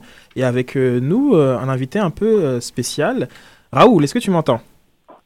Ouais, je t'entends. Très très bien. Alors, euh, pour ceux qui ne le savent pas, Raoul Loé est un joueur professionnel du club d'Osasuna et il a cordialement accepté euh, une invitation euh, à participer à l'émission Soccer sans frontières. Et on va un peu parler de ce joueur atypique. hein. Il n'y a pas le parcours officiel, hein, Raoul Non, non, non, il n'y a pas de centre de formation. Exactement, pas de centre de formation, il n'y a rien. Euh, on va revenir un petit peu. Alors, tu, euh, débutes euh, à, à si je ne me trompe pas. Puis, tu passes par Bretigny, un club très très célèbre dans la région parisienne. À ce moment-là, puis qu'est-ce qui se passe? Comment tu te retrouves de Bretigny en Espagne? Je finis ma, je finis ouais, les saisons internationaux à Bretigny. Ensuite, bah, je me retrouve sans club pour jouer. Je signe d'abord au Paris FC, dans la réserve du Paris FC, au mois de juin. Et puis, euh, au mois de juillet, il y a mon grand frère qui m'appelle pour faire un, un essai en Espagne. Il était déjà en Espagne. Lui, t'es déjà en Espagne, c'est ça Vallecano. Ouais, ouais, il jouait au Rayo Vallecano dans la réserve. Et son agent, il m'avait trouvé un essai là-bas en quatrième division. Donc, j'y vais, quoi. Puis, euh, petite anecdote, euh, le plus fort, entre guillemets, c'était censé être lui. Ouais, ouais, c'était censé être lui. Lui, il avait déjà, il était déjà en centre de formation à, depuis 15 ans. Il était, il a joué à Amiens. Et ouais, normalement, c'était, c'était lui, c'était lui l'espoir de la famille, normalement. Donc là, tu fais euh, ton essai euh, à la Quinta, c'est cela? Non, non, d'abord, je fais un, un- un essai à, au Manchego Sudareal, ça s'appelle. C'était euh, D4, l'équivalent de CFA en France. Ok. Et après cette saison, bah, on, me recrute à, à Ceuta, en, Donc- en troisième division. Pour, euh, pour ceux qui savent pas vraiment euh, comment ça marche un, un, un- un essai, c'est quoi? On te fait des, des, des tests ou c'est un entraînement? Comment, comment ça fonctionne? Combien de temps ça dure? Explique-nous un petit peu le processus. Ah, bah, ça dépend en fait. Moi, pour ma part, l'essai à- au Manchego, il a dû durer euh, 10 jours.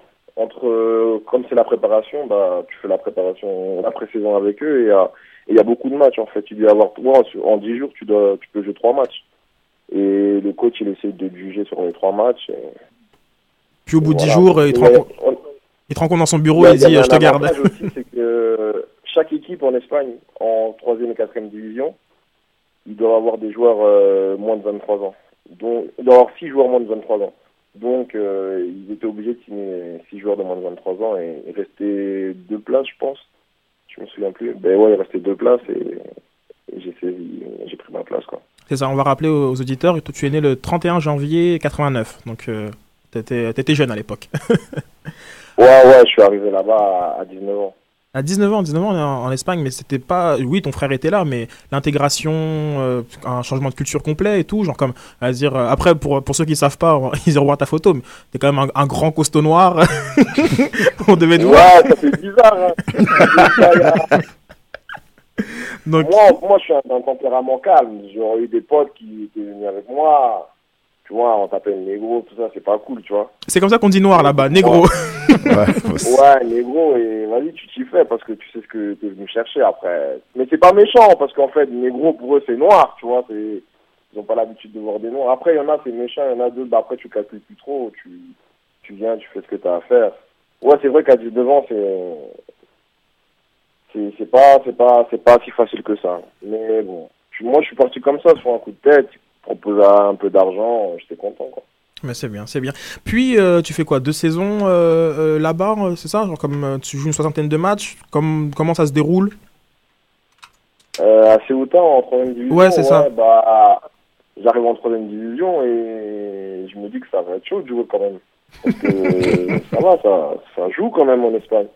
Et après un match de Coupe du Roi, bah, le coach il me fait confiance et je joue petit à petit, petit à petit. Et au final, je suis titulaire et je finis avec ouais, la première saison 35 matchs et la deuxième saison 30 matchs. Mais c'était pas mal parce que Ceuta, c'était une équipe qui jouait la montée. Mhm. Et il faut savoir qu'on avait que des joueurs qui venaient de Ligue 2 en fait qui signaient. Et faire ma place dans ce groupe-là, c'était c'était pas mal. Ça va. C'est ça, pour ton, ton style de jeu, bon, on te compare euh, rapidement à Yaya Touré parce que t'es grand, voilà, tu joues, tu joues au milieu. m- comme- Ah, ça, c'est en Espagne, ça. Il y a un grand noir. euh, C'est ça, c'est ça. Mais toi, mais toi, dis- dis- dis-nous en plus. Bon, t'es, t'es, t'es- t'es MD, milieu, milieu def. Genre, comme, comment tu caractérises un petit peu ton, ton style de jeu? Bah, c'est vrai que les Espagnols ici, techniquement, on va dire qu'ils sont au-dessus du lot. Bah, moi, ici, ils m'utilisent plus en ouais, milieu défensif. Je participe plus à la destruction du jeu adverse et essayer d'être propre dans ma relance. Sinon, il y, a des- y, a, y, a, y a des petits joueurs ici, style Xavi, tout ça, pour organiser le jeu. Moi, c'est plus dans dans la destruction du jeu adverse, le jeu aérien. Et ouais, parce que les gens ils pensent qu'il n'y a pas de jeu aérien en Espagne, que, que toutes les équipes c'est comme Barcelone et Madrid, mais non, ça se passe pas comme ça. ça va pas comme ça. Mais et ben, justement, en parlant de Barcelone, c'est contre euh, le, Barça, le Barça que tu t'es fait repérer, un match dont, dont on peut voir euh, les highlights sur, euh, sur, sur YouTube, en, en tout cas les tiens, où tu détruis tout. Hein. Ah ouais, là c'était un, un match en Coupe du Roi. Et ouais, je me rappelle, il y avait un autre Français avec moi à- à l'époque là-bas à Ceuta. Et après ce match, on se disait, ah ouais, là c'est le match pour. euh, Mais c'est ça, pour se faire repérer, exa- exactement. Ouais, et ça, le foot, c'est pas si facile que ça, parce que tu joues en D3, tu penses qu'il y a plein de clubs de D2 qui vont venir sur toi, et le temps, il passe, il passe, et il n'y a pas d'offre. Donc un jour, on est à la maison, on se dit, vas-y, viens, on, on fait la vidéo, on fait, on fait un montage, on coupe, et on met sur YouTube. Et lui, pour sa part, ça n'a pas trop marché, moi, ça va, ça, un peu buzzé, et j'ai eu un peu de chance, quoi. Exactement. Mais juste pour revenir à ce match-là, à l'époque, c'était encore euh, Pep, euh, le, le coach. Il me semble que tu allais dans les vestiaires, enfin, tu as eu une, euh, un, petit, un petit traitement. Ah ouais, ouais, ça. Bah, ouais, là, on, avait, on était impressionnés. Le match, il finit, on perd 2-0.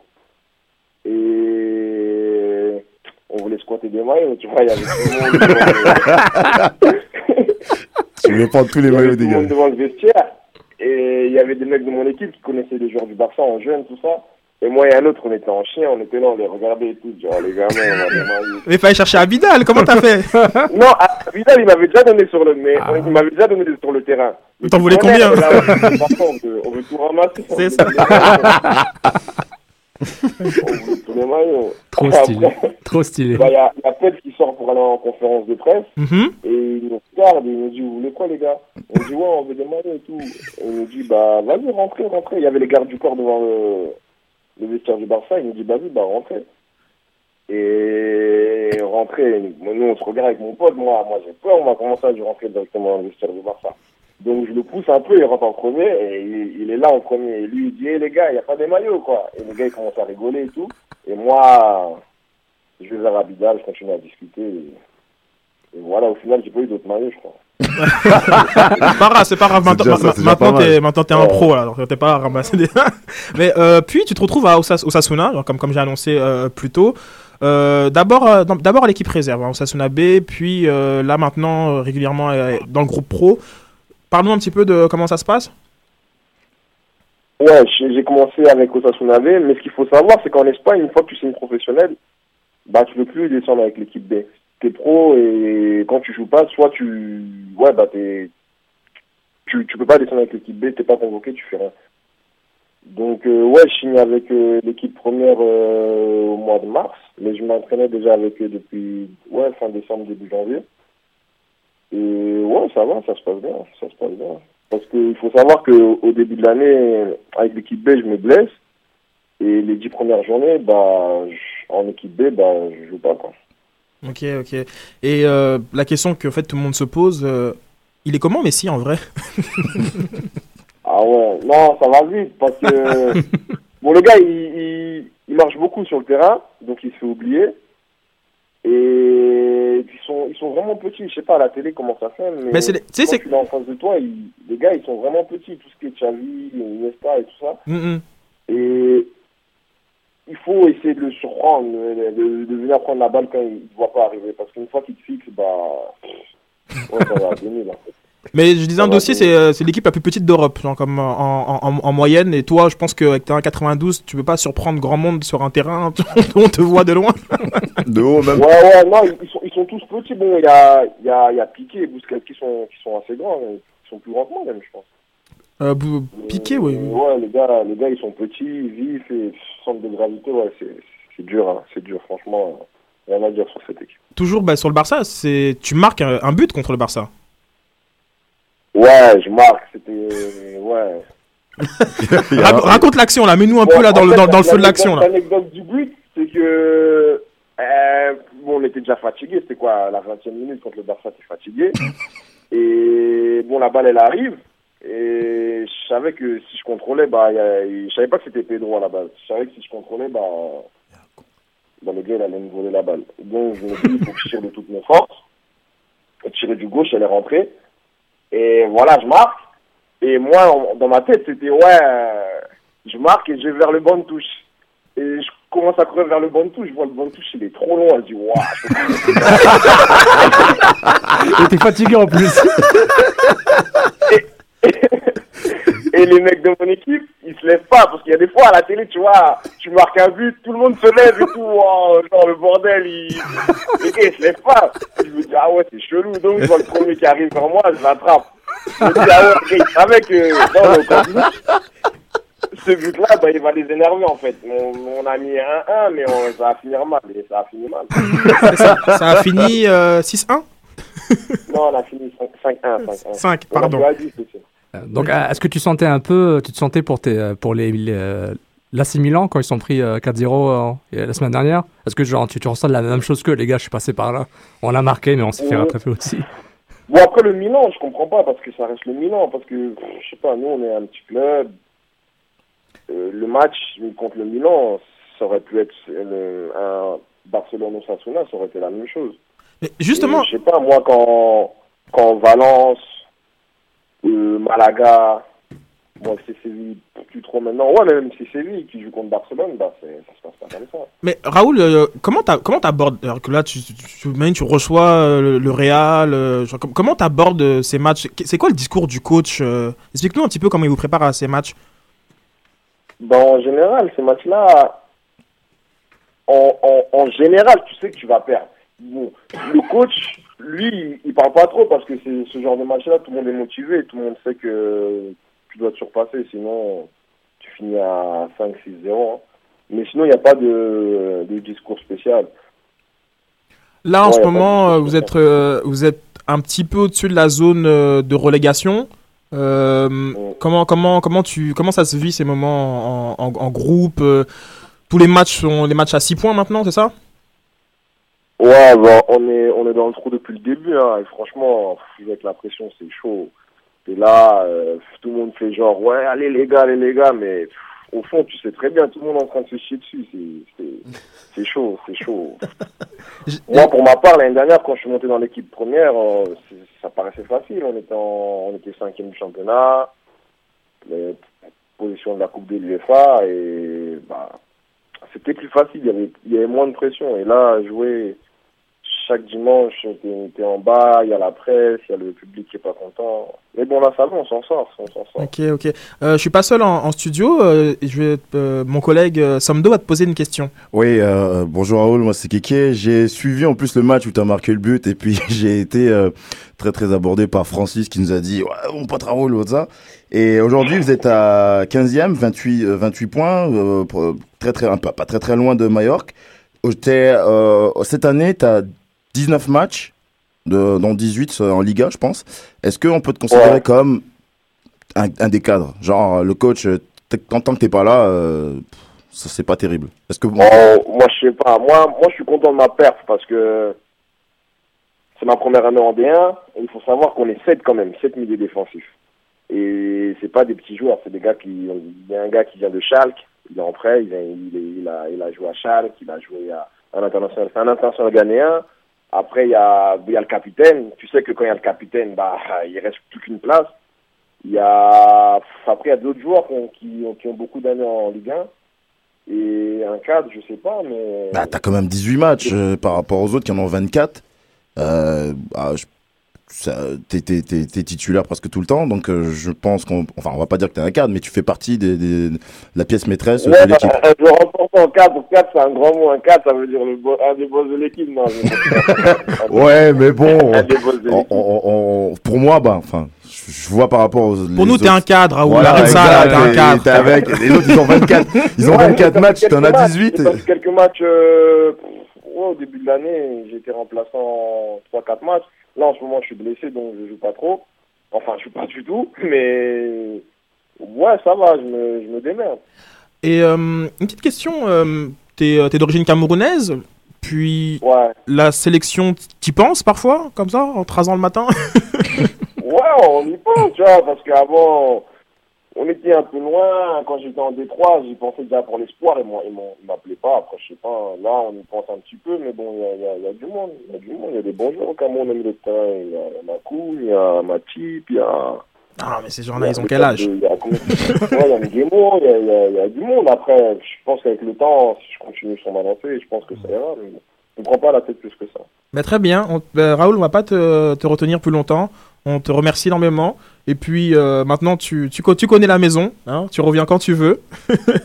et euh, on te souhaite euh, bon rétablissement et une bonne fin de saison.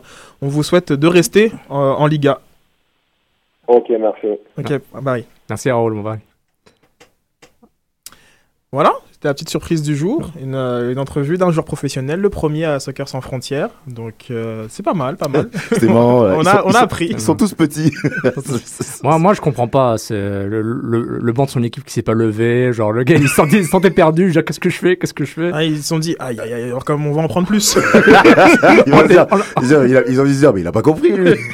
Il parle pas espagnol. Le plan, c'était pas de se faire remarquer. Ouais, calme-toi, gars, c'est pas fini. Attends, mais coach, je pensais qu'il a pris des cours d'espagnol. Je comprends pas. excellent, excellent. Euh, donc c'était une petite euh, transgression à, notre deuxième mi-temps euh, habituel, mais on a un petit peu de temps, on a un petit peu de temps pour faire le tour de la semaine. Donc c'est parti pour les débats Soccer sans F.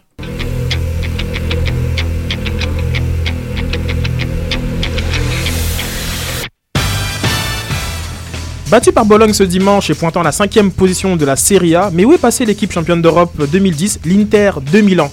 Bayern Munich, Juventus de Turin, les deux étaient annoncés comme des favoris, il n'en restera plus qu'un. Les spécialistes vont se prononcer sur la question. Annoncé fatigué, prévisible, voire pire en fin de cycle, le Barça remet les pendules à l'heure. Les spécialistes vont débattre de ce 4-0. Bienvenue dans les débats Soccer sans frontières. Alors, alors, j'aimerais commencer euh, par euh, une, une équipe dont on parle peu euh, en émission, c'est l'Inter de Milan, qui, euh, chez Julien, qui m'a rappelé ça cette semaine, ils sont champions euh, champions de- de- d'Europe 2010. Il fait Ah ouais, c'est vrai Et euh, là, c'est vraiment, c'est vraiment le déclin. Est-ce que vous avez des, des pistes d'explication sur pourquoi, du comment, le Milan n'est plus, euh, enfin l'Inter n'est plus l'Inter? Bah, moi, débat, déjà, euh, il faut, faut savoir un truc, c'est que quand euh, José Mourinho il va dans un club, ben, en fait, il, il- les résultats immédiats, c'est ce qui prime. En fait, avec Mourinho, il n'y a pas vraiment de formation, il n'y a pas vraiment de. Quand on regarde, on sent pas qu'il y a de la relève. Mourinho, c'est vraiment, il, use les joueurs au maximum pour qu'ils donnent le maximum dans l'immédiat. Donc Mourinho, c'est quoi? C'est cette année-là justement, c'est un triplé. C'est la Coppa Italia, la Serie A, le Scudetto, pardon, et la Ligue des Champions. Et quand Mourinho quitte un club, ben, le club il est un peu en déclin parce que c'est des joueurs déjà qui ont un certain âge, c'est des joueurs à qui il a vraiment demandé le maximum et, après euh, souvent ces joueurs-là sont soit transférés, soit en fin de cycle. Et là en ce moment, ben, l'Inter, on, on vit un Inter qui est qui a énormément de jeunes. Le coach déjà aussi c'était l'ancien coach des jeunes, donc euh, je pense qu'ils sont dans un renouveau, donc c'est pour ça qu'ils sont un peu passés sous euh, sous les projecteurs. Sofiane Je rejoins Reg. euh, Mourinho déshydrate toutes les équipes euh, par lesquelles il passe. Euh, Mais quand on voit l'effectif, euh, bah, il a eu, euh, il a eu, je pense que le joueur qui symbolise, l'ex-joueur qui symbolise ce, ce problème, c'est euh, comment il s'appelle, c'est euh, Zanetti? Non, Schneider. peut-être? Euh, non, le Schneider qui est parti, mais l'U- l'Uruguayen Forlan. Ah. Diego Forlan qui, qui est parti aussi vite qu'il est arrivé. Il était blessé. L'Inter s'est trompé par, rapport à son légitimité en Ligue des Champions il y a un an et demi. Je trouve que c'est là où ça a commencé à. C'est là où vraiment on a vu, OK, l'In- l'Inter, il sait plus ce qui se passe et que l'effet Mourinho, il, s'en va avec lui. Donc, on voit la qualité du joueur. et Ils ont quand même bon, des, les vieilles, la vieille garde. Zanetti qui vient d'avoir 40 ans, je, pense, cette semaine, la semaine dernière. Cambiasso qui est encore là. Kivu, hein, Kivu il est encore dans l'équipe. hein. Et puis, euh, et ce, et ce que je trouvais vraiment inté- intéressant, c'était l'échange entre l'AC Milan, entre, avec euh, Pasini pour, euh, pour l'enfant terrible de, de, de, de la Rome, Ant- Antonio Cassano, exactement. Donc, je trouve qu'ils ils, ils ont fait quelques transferts, quelques mouvements que je trouvais vraiment, je voyais pas où est-ce qu'ils voulaient évoluer. Et puis, quand on voit la relève qui n'est pas là, ils ont beaucoup de jeunes quand même. Beaucoup de jeux, typiquement, euh, côté Milan et Inter Milan, euh, ils prennent des, des jeunes en prêt d'autres clubs qui, en général, ils appartiennent 50% à l'Inter Milan. Et ils sont, je pense que peut-être dans quelques années, ça va, ça va faire quelque chose, mais c'est vraiment, c'est l'effet Morino qui a, qui a tout fait ça. À titre de rappel, il y avait euh, bah, euh, Julio César, Lucio, Schneider, Eto, Maicon. C'était les joueurs qui composaient cette, euh, cette équipe euh, euh, championne. Et bon, c'est un Quand petit on peu se dit différent. que Maicon, il est parti pour, pour presque rien à Man City. Donc, c'est des joueurs vraiment. Diego, Milito, le joker de luxe qui marque, qui a notamment euh, en finale, qui a vraiment donné la coupe. C'est même quand il était, quand même quand l'équipe était à son top, il n'était pas nécessairement titulaire. Puis là, il est encore là, ça joue, ça joue pas, il a pas lâché. C'est une équipe vraiment qui me fait rappeler au Milan des années euh, 99-2000 où ils achetaient n'importe quoi. Ils achetaient genre, euh, je me rappelle, ils achetaient des Espagnols quand l'équipe espagnole jouait bien. Vous vous rappelez, euh, euh, ils avaient l'équipe qui avait euh, perdu contre Liverpool en finale de la Coupe UEFA, euh, Alve- euh, Deportivo Alves, Alaves. Puis ils avaient acheté deux trois joueurs espagnols. c'est la, la Milan, l'Inter, ils font les mêmes erreurs. Dès qu'une équipe, une petite équipe a des, fait une épopée en Coupe européenne, ils achètent des joueurs. Ah, Mastou. Quelqu'un veut t'entendre sur le, sur le sujet? Euh, facteur euh, fair play financier parce que pardon. Euh, l'équipe c'est sûr que bon faut faire chaque année la Champions League mais il y a surtout ce facteur là qu'on avait vu avec euh, euh, le Milan AC qui dégraisse beaucoup les joueurs qui a les gros salaires et qui évidemment veulent reconstruire une autre équipe. Donc là on s'entend qu'ils ont l'international le Milan ils ont tellement de, de joueurs on va dire non italiens enfin qui sont pas qui sont pas italiens et, et la plupart c'est ce sont pas les italiens qui sont titulaires. Donc c'est moi je, je cet aspect là aussi c'est beaucoup de, de choses qu'on comment dire qui sont en dessous qui est qui est surtout ça. Euh, fair play financier joue beaucoup un rôle les équipes sont en train de se reconstruire tout à, euh, petit à petit. Donc on fait pas des super gros transferts on achète des petits joueurs pour pouvoir faire l'Europa le, la, la Champions League pour pouvoir après attirer des bons joueurs euh, qui pourraient permettre de rester stable. Donc c'est pas, on va pas dire une excuse, mais le Milan AC aussi ressemble un peu à ça. C'est pas des gros joueurs qui sont là, mais c'est des équipes qui dégraissent beaucoup, qui ont besoin beaucoup, ont besoin de liquidité Parce pour la qu'elle pourrait suite. pas se permettre de vivre dans le nouveau monde euh, Ouais, de fair financier. Mais, mais je trouve que l'AC est un peu plus solide au niveau, au niveau du jeu. Tout, ils se débrouillent tout le temps, même avec des joueurs moins bons, à développer un certain jeu. Avec l'Inter Milan, je peux pas dire c'est quoi leur philosophie. Alors que l'AC Milan, à travers les entraîneurs, à travers le- Mm. les, les directeurs techniques, on sait ce que le Milan vaut. Alors que l'Inter Milan, c'est c'est assez Le Milan cette année quand même, genre comme est-ce que les buts, moyen. les buts de El Sharawi, genre est-ce que à- avant la saison ils pensaient que ça Moi, moi, et moi, je fais un, un, un- un de ceux qui faisait partie, qui disait que la Milan allait tomber, allait tomber de haut. Mais eh, tu perds Silva, tu perds Thiago Silva, tu perds Zlatan. Mais quand même, je trouve que la maison Ouais, mais il y a une- milanaise. il y a une identité, je suis d'accord avec ça. toi, mais Arrigo Sacchi, l'école, l'école Berlusconi, bah, l'école, la maison Berlusconi, avec l'école Sacchi qui a, qui a vraiment fait ça, Capello, même Allegri, Allegri, il a été critiqué, mais on voit, on voit Ouais, ce côté du bon tactique. travail, on le voit, il se débrouille avec ce qu'il a. Puis, l'Inter Milan, je trouve que j'ai jamais compris leur identité. C'est Ils, parti. ils annoncent même, bah là, ils, dirais après sur, bah, cette semaine, ils annonçaient Donadoni pour. Euh, Ah, l'ancien sélectionneur, hein, ouais, et aussi ancien joueur du Milan pour pouvoir aussi redonner cette identité-là, qui, qui reprennent un peu le, c'est l'image. Bon, ils sont presque sûrs de faire la Champions League l'année prochaine. Donc, Bah, Ah c'est- non, ah non, ils sont cinquième. Non, il parlait du Milan AC. Excuse- Ah, ok, Milan, ok. Milan. Revenons un peu sur, sur l'Inter. Je parlais d'identité. J'ai euh, la liste de quelques joueurs Andanovic, euh, Juan, Mathias, Silvestre, Alvarez, Benassi, Rocky et Cassano. Bon, ça fait pas vraiment rêver. Bah, hein. Andanovic, c'est un, bon- c'est un bon gardien. Oui, C'est- oui, c'est, oui. c'est- c'est bien, c'est, c'est bien. C'est, c'est un gardien qui, qui, qui aurait pu partir dans d'autres équipes. C'est déjà des bons moves, mais le reste des équipes, ils ont encore Guarin, qui est bon, le gars, il, je- je- Ah, il, jouait à, il jouait à Saint-Etienne il y a, il y a à peine, il y a peut-être deux ans. Non, mais c'est pas pour dénigrer Saint-Etienne, mais un joueur comme Ricky Alvarez, Ricardo Alvarez, c'est un joueur qui, Oui, c'est un bon joueur, mais il a été acheté à Villesse Sarsfield, quoi, qui joue en Argentine. Est-ce que c'est le gaucher milieu- C'est Ouais, le gaucher euh, playmaker là. Ouais, ouais, ouais. ils sont dans le milieu de tableau, je veux dire. Donc l'Inter a vraiment eu une période de renouveau. Et là, ils se retrouvent à acheter. Mais il y a une petite tendance très, euh, très latino-américaine avec des joueurs euh, du Paraguay, euh, des joueurs de Colombie, Oui. des joueurs euh, d'Argentine. Donc c'est quand même une question de coût aussi, Ouais, hein. voilà. Aussi, c'est clairement une Ouais. question de coût, mais c'est quand même une équipe que je trouve qui, qui a un jeu très, c'est très technique. C'est, c'est quand même pas mal à voir jouer. Oui, c'est vrai. Donc, euh, bah, justement, en raison de ces joueurs à, à saveur euh, toqué toqué quoi. Donc, Surtout par rapport à l'équipe du Milan AC, c'est l'équipe qui a toujours eu moins d'Italiens dans son équipe. Ah oui, ça, c'est connu. euh, D'où le terme d'où internationalé. Voilà, très bien, bravo, bravo. Il y y a pas de jingle, on, là, On va rester en, en Italie euh, et un peu en Allemagne parce que j'aimerais parler sur bah, le quart de finale qui m'intéresse le plus euh, euh, après les tirages au sort de la Ligue des Champions, c'est euh, Juventus Turin contre Bayern de, Munich. C'est voilà deux équipes euh, qu'on a annoncées euh, comme favoris de, la compétition et donc comme je disais, il va en rester plus que un. À votre avis, qu'est-ce que qu'est-ce que tendance vous voyez se dégager entre, pour ce, match-up? C'est- un match qui va être joué sur le tactique là. Ça c'est. Moi je vois, je vois pas de score. Je vois... Moi je voyais ces deux équipes en finale et elles se rencontrent en quart. C'est un peu dommage. Euh... Il y a du lourd sur le terrain. Il y aura du lourd sur le terrain. Il y aura des éléments. Ça va jouer vraiment à l'erreur euh, peut-être. À soit l'individuel, soit c'est le tactique. Mais je prône plus pour le tactique. Imagine, moi j'imagine le mental. C'est exactement quasiment le même milieu de terrain à la demi-finale de l'Euro qui s'affrontent. Alors là, c'est intéressant. Pirlo, Marquisio, Mm. et de l'autre côté, tu as Schweinsteiger, Schweinsteiger et Kroos. C'est pas le même, disons, il y a des, Müller des- aussi. il y a- ouais, des éléments clés dans, dans ces deux, dans ces deux-là, la défense aussi. Donc, je trouve que peut-être la Juve a peut-être un avantage mental si les Allemands sont encore euh, traumatisés par cette demi-finale. Après le le huitième euh, retour euh, face à Arsenal, qu'est-ce qu'il y a des choses que des Bah, justement, Ouais. justement, j'allais en parler par rapport à ça. Moi, je trouve, euh, je crois que la Juve va gagner et est favorite pour la seule et unique raison que, en ce moment, le Bayern a aucune motivation par rapport au fait qu'en championnat, ils sont d'ores et déjà sacrés champions. Ils ont 20 points d'avance. En coupe, ils ont éliminé leur plus grand, leur euh, concurrent direct qui est le de Borussia Dortmund en demi ou en quart de finale. Donc ils ont déjà un pont d'or vers euh, la coupe, euh, la Bundesliga euh, pour le championnat. La coupe, comment elle s'appelle La Coupe d'Allemagne. À la Coupe d'Allemagne.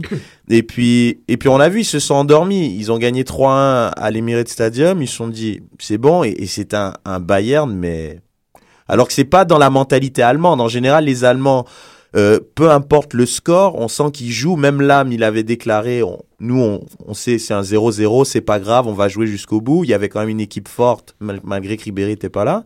Et ils se sont endormis. Et avec un peu plus de réussite, honnêtement, Arsenal aurait pu passer. Mais bon, avec des si, on fait plein de choses. Arsenal, mais... c'est l'équipe des presque euh, Des presque qualifications. c'est clair. Mais, mais on sent, honnêtement, juste pour finir, c'est. Ah, bon, le tweet, tweet. Euh, oui, Psychoblog euh, Francis, qu'on remercie pour cette entrevue avec, avec Raoul. Euh, je pense que, le Bar- que Bayern Ju- Juve va se jouer sur des erreurs parce que c'est impossible de se prononcer. Je pense qu'à ce niveau-là de la compétition, ça se joue très souvent sur ces- des erreurs, non? Qu'est-ce que vous en pensez? moi, je vois la défense bavaroise faire des erreurs en premier. Ah oui. J'ai l'impression qu'elle est, je sais pas si elle est surestimée ou juste on n'en parle pas beaucoup, mais à la main, à part Philippe Lam, je trouve, bon, je trouve qu'elle est prenable. Euh, ils ont tellement de. de C'est un très bon gardien aussi. Il y a un très Ouais. bon gardien. Et devant lui, il y a son grand-père qui a tout appris, quoi. Buffon, Mm. le, le grand-père de tous les gardiens, le, le chef. Puis, je pense que Buffon va vraiment donner des leçons. Ah, ce truc de grand-père va me revenir. hein. J'ai j'ai fait une connerie. Oui, là. oui, tout à fait, parce que grand- Voilà. on se Moi, je regardait avec Red. Genre, ouais. Non, Bah, mais parce que limite, je croyais que tu allais parler d'Oliver Kahn Non, qui a non, enseigné des trucs à Neuer. c'est Non, non, rien enseigné, excusez-moi. Euh, Bu- Buffon est vraiment. C'est c'est Ouais, c'est la il- référence, Il, a, quoi. il a repris. C'était une, Ça- tradu- une traduction maladroite de Godfather, plutôt Ouais, voilà, le parrain, le parrain. Et je voulais faire la référence italienne en plus, zéro. Oh my god. Et puis bon, c'est justement, on a, on a Buffon, on va vraiment, euh, Buffon peut faire la différence sur Neuer mentalement. Euh, même si la Juve a une défense très très forte, Buffon est tout le temps obligé de faire des gros arrêts. C'est la formule Juve. Même si c'est une défense de malade, Buffon fait tout le temps des arrêts de malade. Mais la défense bavaroise est prenable. Et ça va revenir ça va revenir au milieu. Schweinsteiger ne sera pas suspendu, je pense, pour, cette, pour ce quart Non, de non, il finale. était suspendu juste à- au c'est ça. retour. Donc maintenant, c'est c'est Pirlo Marquisio et je pense que la- l'attaque, même si elle est un peu disparate, euh, ma- Mais justement, entre, par entre rapport à Matri et l'attaque, Vucinic, je pense qu'il peut faire quelque chose. J'allais rebondir là-dessus. Et Anelka aussi, on sait jamais. Ouais, mais justement, tu vois, par rapport Ah non, à Anelka, il est venu l'attaque. faire du tourisme. Ouais, c'est Non, clair. mais sur- si tu as besoin de 10-15 minutes, on sait jamais. Quoi. Juste, tu as besoin juste d'un tir. euh, un Mais peu par comme rapport à cette défense, tu parles de la défense, elle est pas. Mais justement, moi, c- l'attaque justement de la Juventus, elle est là. Il est là le point d'interrogation. Et depuis le début, même avec Jean-Joseph, on disait que c'était notre favori. C'est l'attaque. Et ils ont voulu faire venir Llorente pour qu'il puisse euh, jouer dès, dès janvier. Mais finalement, ils ont eu un accord, il va venir en juin. Mais c'est l'attaque, je trouve, qui va peut-être pas réussir à mettre en danger euh, la défense du Bayern. Parce que le Bayern, justement, ils ont un milieu de terrain très très dense. Donc, après, euh, la, après la défense, euh, la défense du mi de, de la Juve, je trouve, honnêtement, étant donné qu'elle est solide. C'est intéressant ce que vous dites parce que euh, je- là, je je- j'ai un, peu surfé là. Je regardais sur BetClick, tu vois, pour voir un peu c'est quoi les cotes. Euh, le Bayern est quand même des favoris hein, de cette de cet euh, affrontement. À 1,45 euh, et la Juve à, à 2,25. Donc bon. Moi, ça m'étonnerait pas que Bayern passe au niveau surtout de la position de balle parce que ils ont, ils- ils- la Juve est capable de pas de pas jouer sans ballon euh, pendant longtemps et après faire le contre pour, pour, pour pouvoir passer. C'est pour ça que je vois que c'est plus tactique. Euh, Francis aussi n'a pas tort en disant les erreurs. Donc les erreurs peut-être viendraient plus du côté du Bayern en voulant trop faire. Euh, ou un gars comme Robben qui à chaque grand match euh, va te sortir un pas un pénal euh, il marquera pas un penalty des ces petits trucs. Donc je sais pas moi je vois euh, si le Bayern marque en premier et, et arrive à garder le ballon la Juve je vois pas comment il, il pourrait le faire euh... Moi, j'ai les coups de pied arrêtés. oui mais c'est c'est pour ça que je vois c'est ce côté là que je vois Sofiane, euh, Sofiane, Moi, je sens qu'il y aura la controverse. là. Je sens, je dirais, Ah. je sens que Facteur X, l'arbitre par exemple. Il y aura l'arbitre, il y aura le facteur arbitre, il y aura le facteur euh, carton rouge dû à la frustration. Tu sais, d'un côté t'as as Vidal, de l'autre côté t'as Schweini. Euh, vraiment, je, je- il se peut qu'il y ait de la tension et je peux qu'il y ait le facteur X qui puisse la faire la différence, débloquer ce, ce fameux euh, je peux pas prédire. Donc Mais- euh, mais c'est le il est Bayern- très possible. Le Bayern, ils ont un style maintenant qu'ils font depuis, depuis qu'ils ont acheté Ravi Martinez. Il y a un moment, ils mettent plus les Latinos au milieu et à un moment, ils mettent les Allemands au milieu. Donc C'est un espagnol, Ravi Martinez, non? J'ai dit quoi? Latino. Bon, je parlais du côté latin, excuse-moi. Javier Martinez, ouais.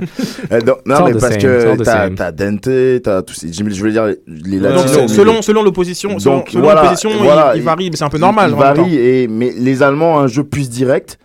Et les, Lat- c'est- et les Latins, ils, ils, ils sont plus sur le terrain avec Ravi Martinez pour jouer avec un peu plus de possession. Donc, c'est pour ça que des fois, il y a moins Robben sur le, sur le terrain et t'as plus un Ribéry qui est capable de faire les deux et avec un Robben qui est plus capable de percuter avec les Allemands. Donc, c'est, c'est pour ça que je vois le Bayern un peu plus, on pas dire au-dessus, mais euh, avec, Avant- qui va prendre donc, les avantage Bayern. Je donne mini avantage au Bayern par rapport à la profondeur, oui. à la profondeur, mini avantage par rapport à la profondeur du banc. Si le, le banc qui est profond va pouvoir livrer la marchandise.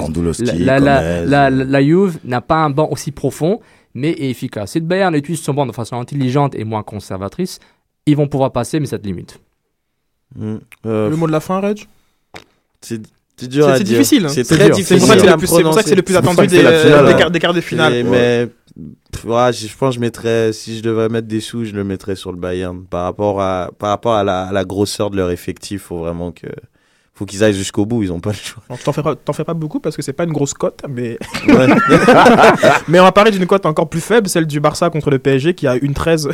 Euh, parce, que, parce que maintenant, voilà, le Barça, Barça, Non, non. Barça est revenu au plus grand euh, de, de sa splendeur en faisant ce que personne n'avait jamais fait dans la nouvelle formule Ligue des Champions, euh, celle depuis 93 avec un nombre de clubs conséquent, pas celle que Marseille a gagnée.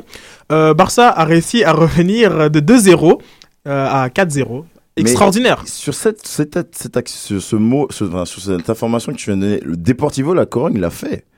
Euh, ils avaient perdu contre le Milan. Euh, à chaque fois, je me trompe sur les scores. Euh, 3-1. Trop. Après non, mais 3-1, là, très on, te parle du perdu. 2 Non, parce que, ah, attention, 3-1, il y a le but à l'extérieur. Mais là, 2-0. Revenir euh, de 2-0. Sans c'est déjà- marquer à l'extérieur. Par rapport au score. jamais fait. oui, ok, d'accord. Par rapport Ok, au score. d'accord. Parce qu'après, au retour, ils reviennent, ils Non, en parce mettent 4. qu'avec les buts d'extérieur, ça change la donne. Ouais, un non, c'est de clair. Ouais, chance, ouais. ouais, ouais. Bon, mais on va pas se donner des fleurs, mais on l'avait dit un petit peu. hein, Oui. hein, bah, on, on a- on avait critiqué le Barça qui était dans, dans une, euh, une mauvaise phase. Et il l'avait montré en Liga aussi, puis on avait dit à la fin, bah, Barça va s'énerver, Barça va, va faire mal. Puis ils ont fait mal. C'est c'est aussi simple que ça. J'aimerais mentionner un truc euh, que je comprends pas pourquoi ils le faisaient pas depuis un certain moment. La meilleure association au milieu de terrain, c'est Xavi, Iniesta. Faut arrêter de mettre Iniesta sur le côté et essayer d'insérer euh, Fabregas d'une manière ou d'une autre pour qu'il soit sur le terrain. On l'a vu le- depuis des années, Xavi, Iniesta, c'est incroyable ensemble. Donc après, vrai.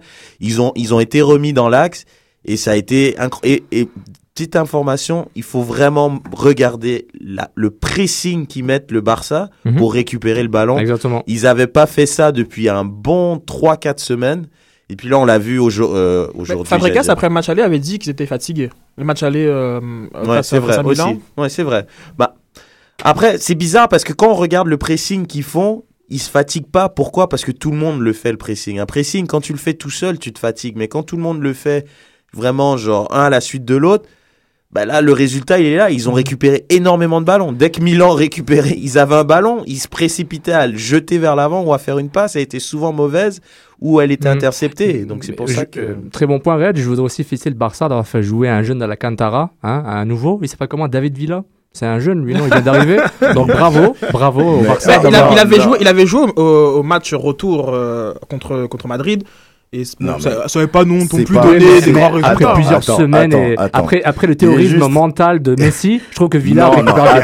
C'est vrai, non, c'est vrai. mais- Messi veut pas qu'il joue. Il récupère Non, bien, mais- je trouve. Non, attendez, il y a, plus- il y a, ça va plus loin que ça, mais Villa est, les- est peut-être au niveau de tous les joueurs là-bas le seul, enfin de formation on va dire, à pouvoir rester entre deux défenseurs centraux Mhm. pendant 90 minutes sans toucher le ballon. Bah, on dit la même chose, c'est super. Mais bah non, mais tu, tu dis, bah, une chess, il aurait pu être là-bas, mais il descend Ouais, un mais peu moi, plus moi, tout ce que c'est que. Villa, genre, si c'était un Mais- joueur de basket, il y aurait, NBA, il y aurait plein de bagues, de victoires d'Euro et Coupe du Monde. Puis Messi, regarde. Bah, Moi, tu- je sais tu, marquait. tu gars. mets le, le facteur X euh, dans euh, David Villa plutôt que le retour de Xavi? Non, non, non, c'est, je, je, euh, je trouve qu'en complet, l'équipe a, a évolué dans, dans tous les secteurs, mais le facteur Villa, il marque un but important. Le fait qu'il. Non, mais. je Villa, pas- je suis d'accord avec toi. Villa, c'est un buteur. Après, mais Messi. Villa n'a jamais été. Non, enlevé. si, si, arrête. Villa, C'est- Villa, honnêtement, Villa. Après, tu vas pas me. me, me- On, on dénigre pas pas, Messi. on le sait. On dénigre pas Messi. On C'était connu. Messi, honnêtement, ça le dérangeait de jouer avec Villa. Villa, c'est un buteur. Messi aime marquer tous les buts. Sanchez, pourquoi il joue?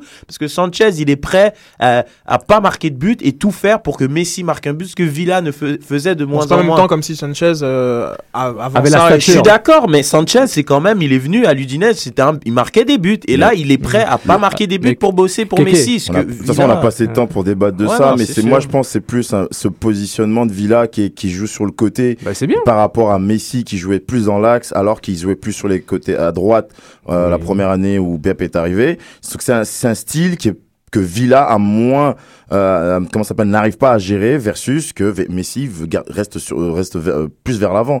Mais c'est pas parce que oui, il aime pas Villa, c'est c'est plus, Non, ça va plus loin. Il c'est aime plus pas tactique. Villa, c'est oui. C'est plus tactique, c'est plus, euh, c'est plus que Villa en- peut apporter je suis- en, étant dans- t'as- en étant dans l'axe versus qu'il étant sur le côté. Quelqu'un, ton analyse tactique est excellente, euh, mais ça, je suis d'accord avec toi, mais et tu m'as convaincu, mais ça ne change pas que le fait que Villa était sur le terrain, ça fait une différence quand même. Il faut donner ça. Et, et- Ah ouais, mais et- et moi, je ma- suis d'accord et- avec Et toi. ma petite boutade sarcastique, c'est juste pour dire, bah, non, regarde. mais je sais, mais je rentre dedans, mais je, je veux juste un peu peaufiner ce que tu es en train de dire. Merci, merci. C'est pourquoi tu es le, le chef euh, tacticien de tout ça. Exactement. Mais, euh, Mais je, je voulais ajouter un truc par rapport à ce match.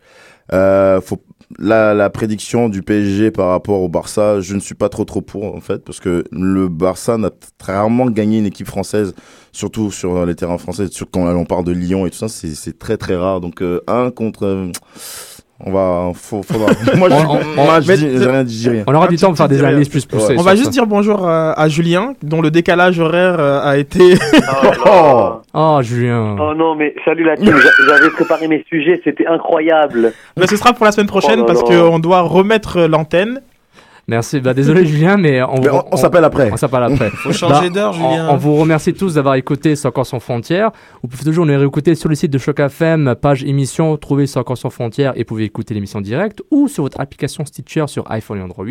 Euh, on vous rappelle tout le temps que le soccer continue sur mountrollsoccer.com et le sans frontières sur Afrocan Life. On bah, restez à l'écoute de Choc FM pour votre agenda culturel, le Montréaline. À bientôt.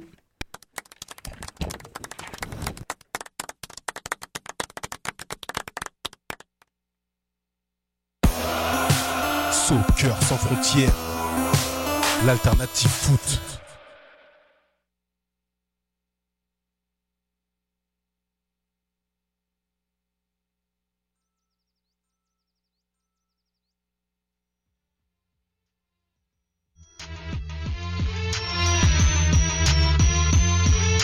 Soccer sans frontières, l'alternative foot.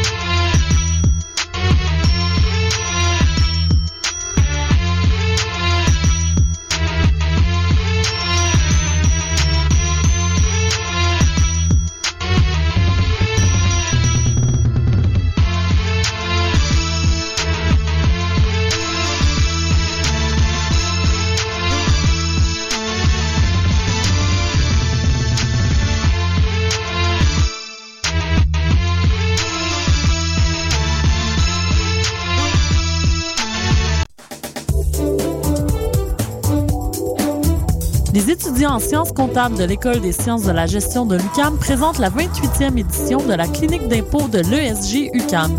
Cette année, elle aura lieu les 23 et 24 mars 2013 de 9h à 17h à l'Université du Québec à Montréal. La clinique d'impôt est offerte gratuitement à tous. Toutefois, pour avoir accès au service, il faut répondre aux critères d'admissibilité qui sont indiqués sur le site web de la clinique d'impôt au www.impôt.esg.ucam.ca.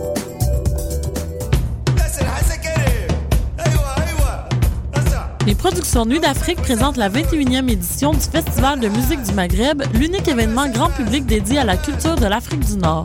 Trois soirées de concert. La soirée Urban Maghreb avec Rebel Moon et Makam le jeudi 14 mars au Club Balatou.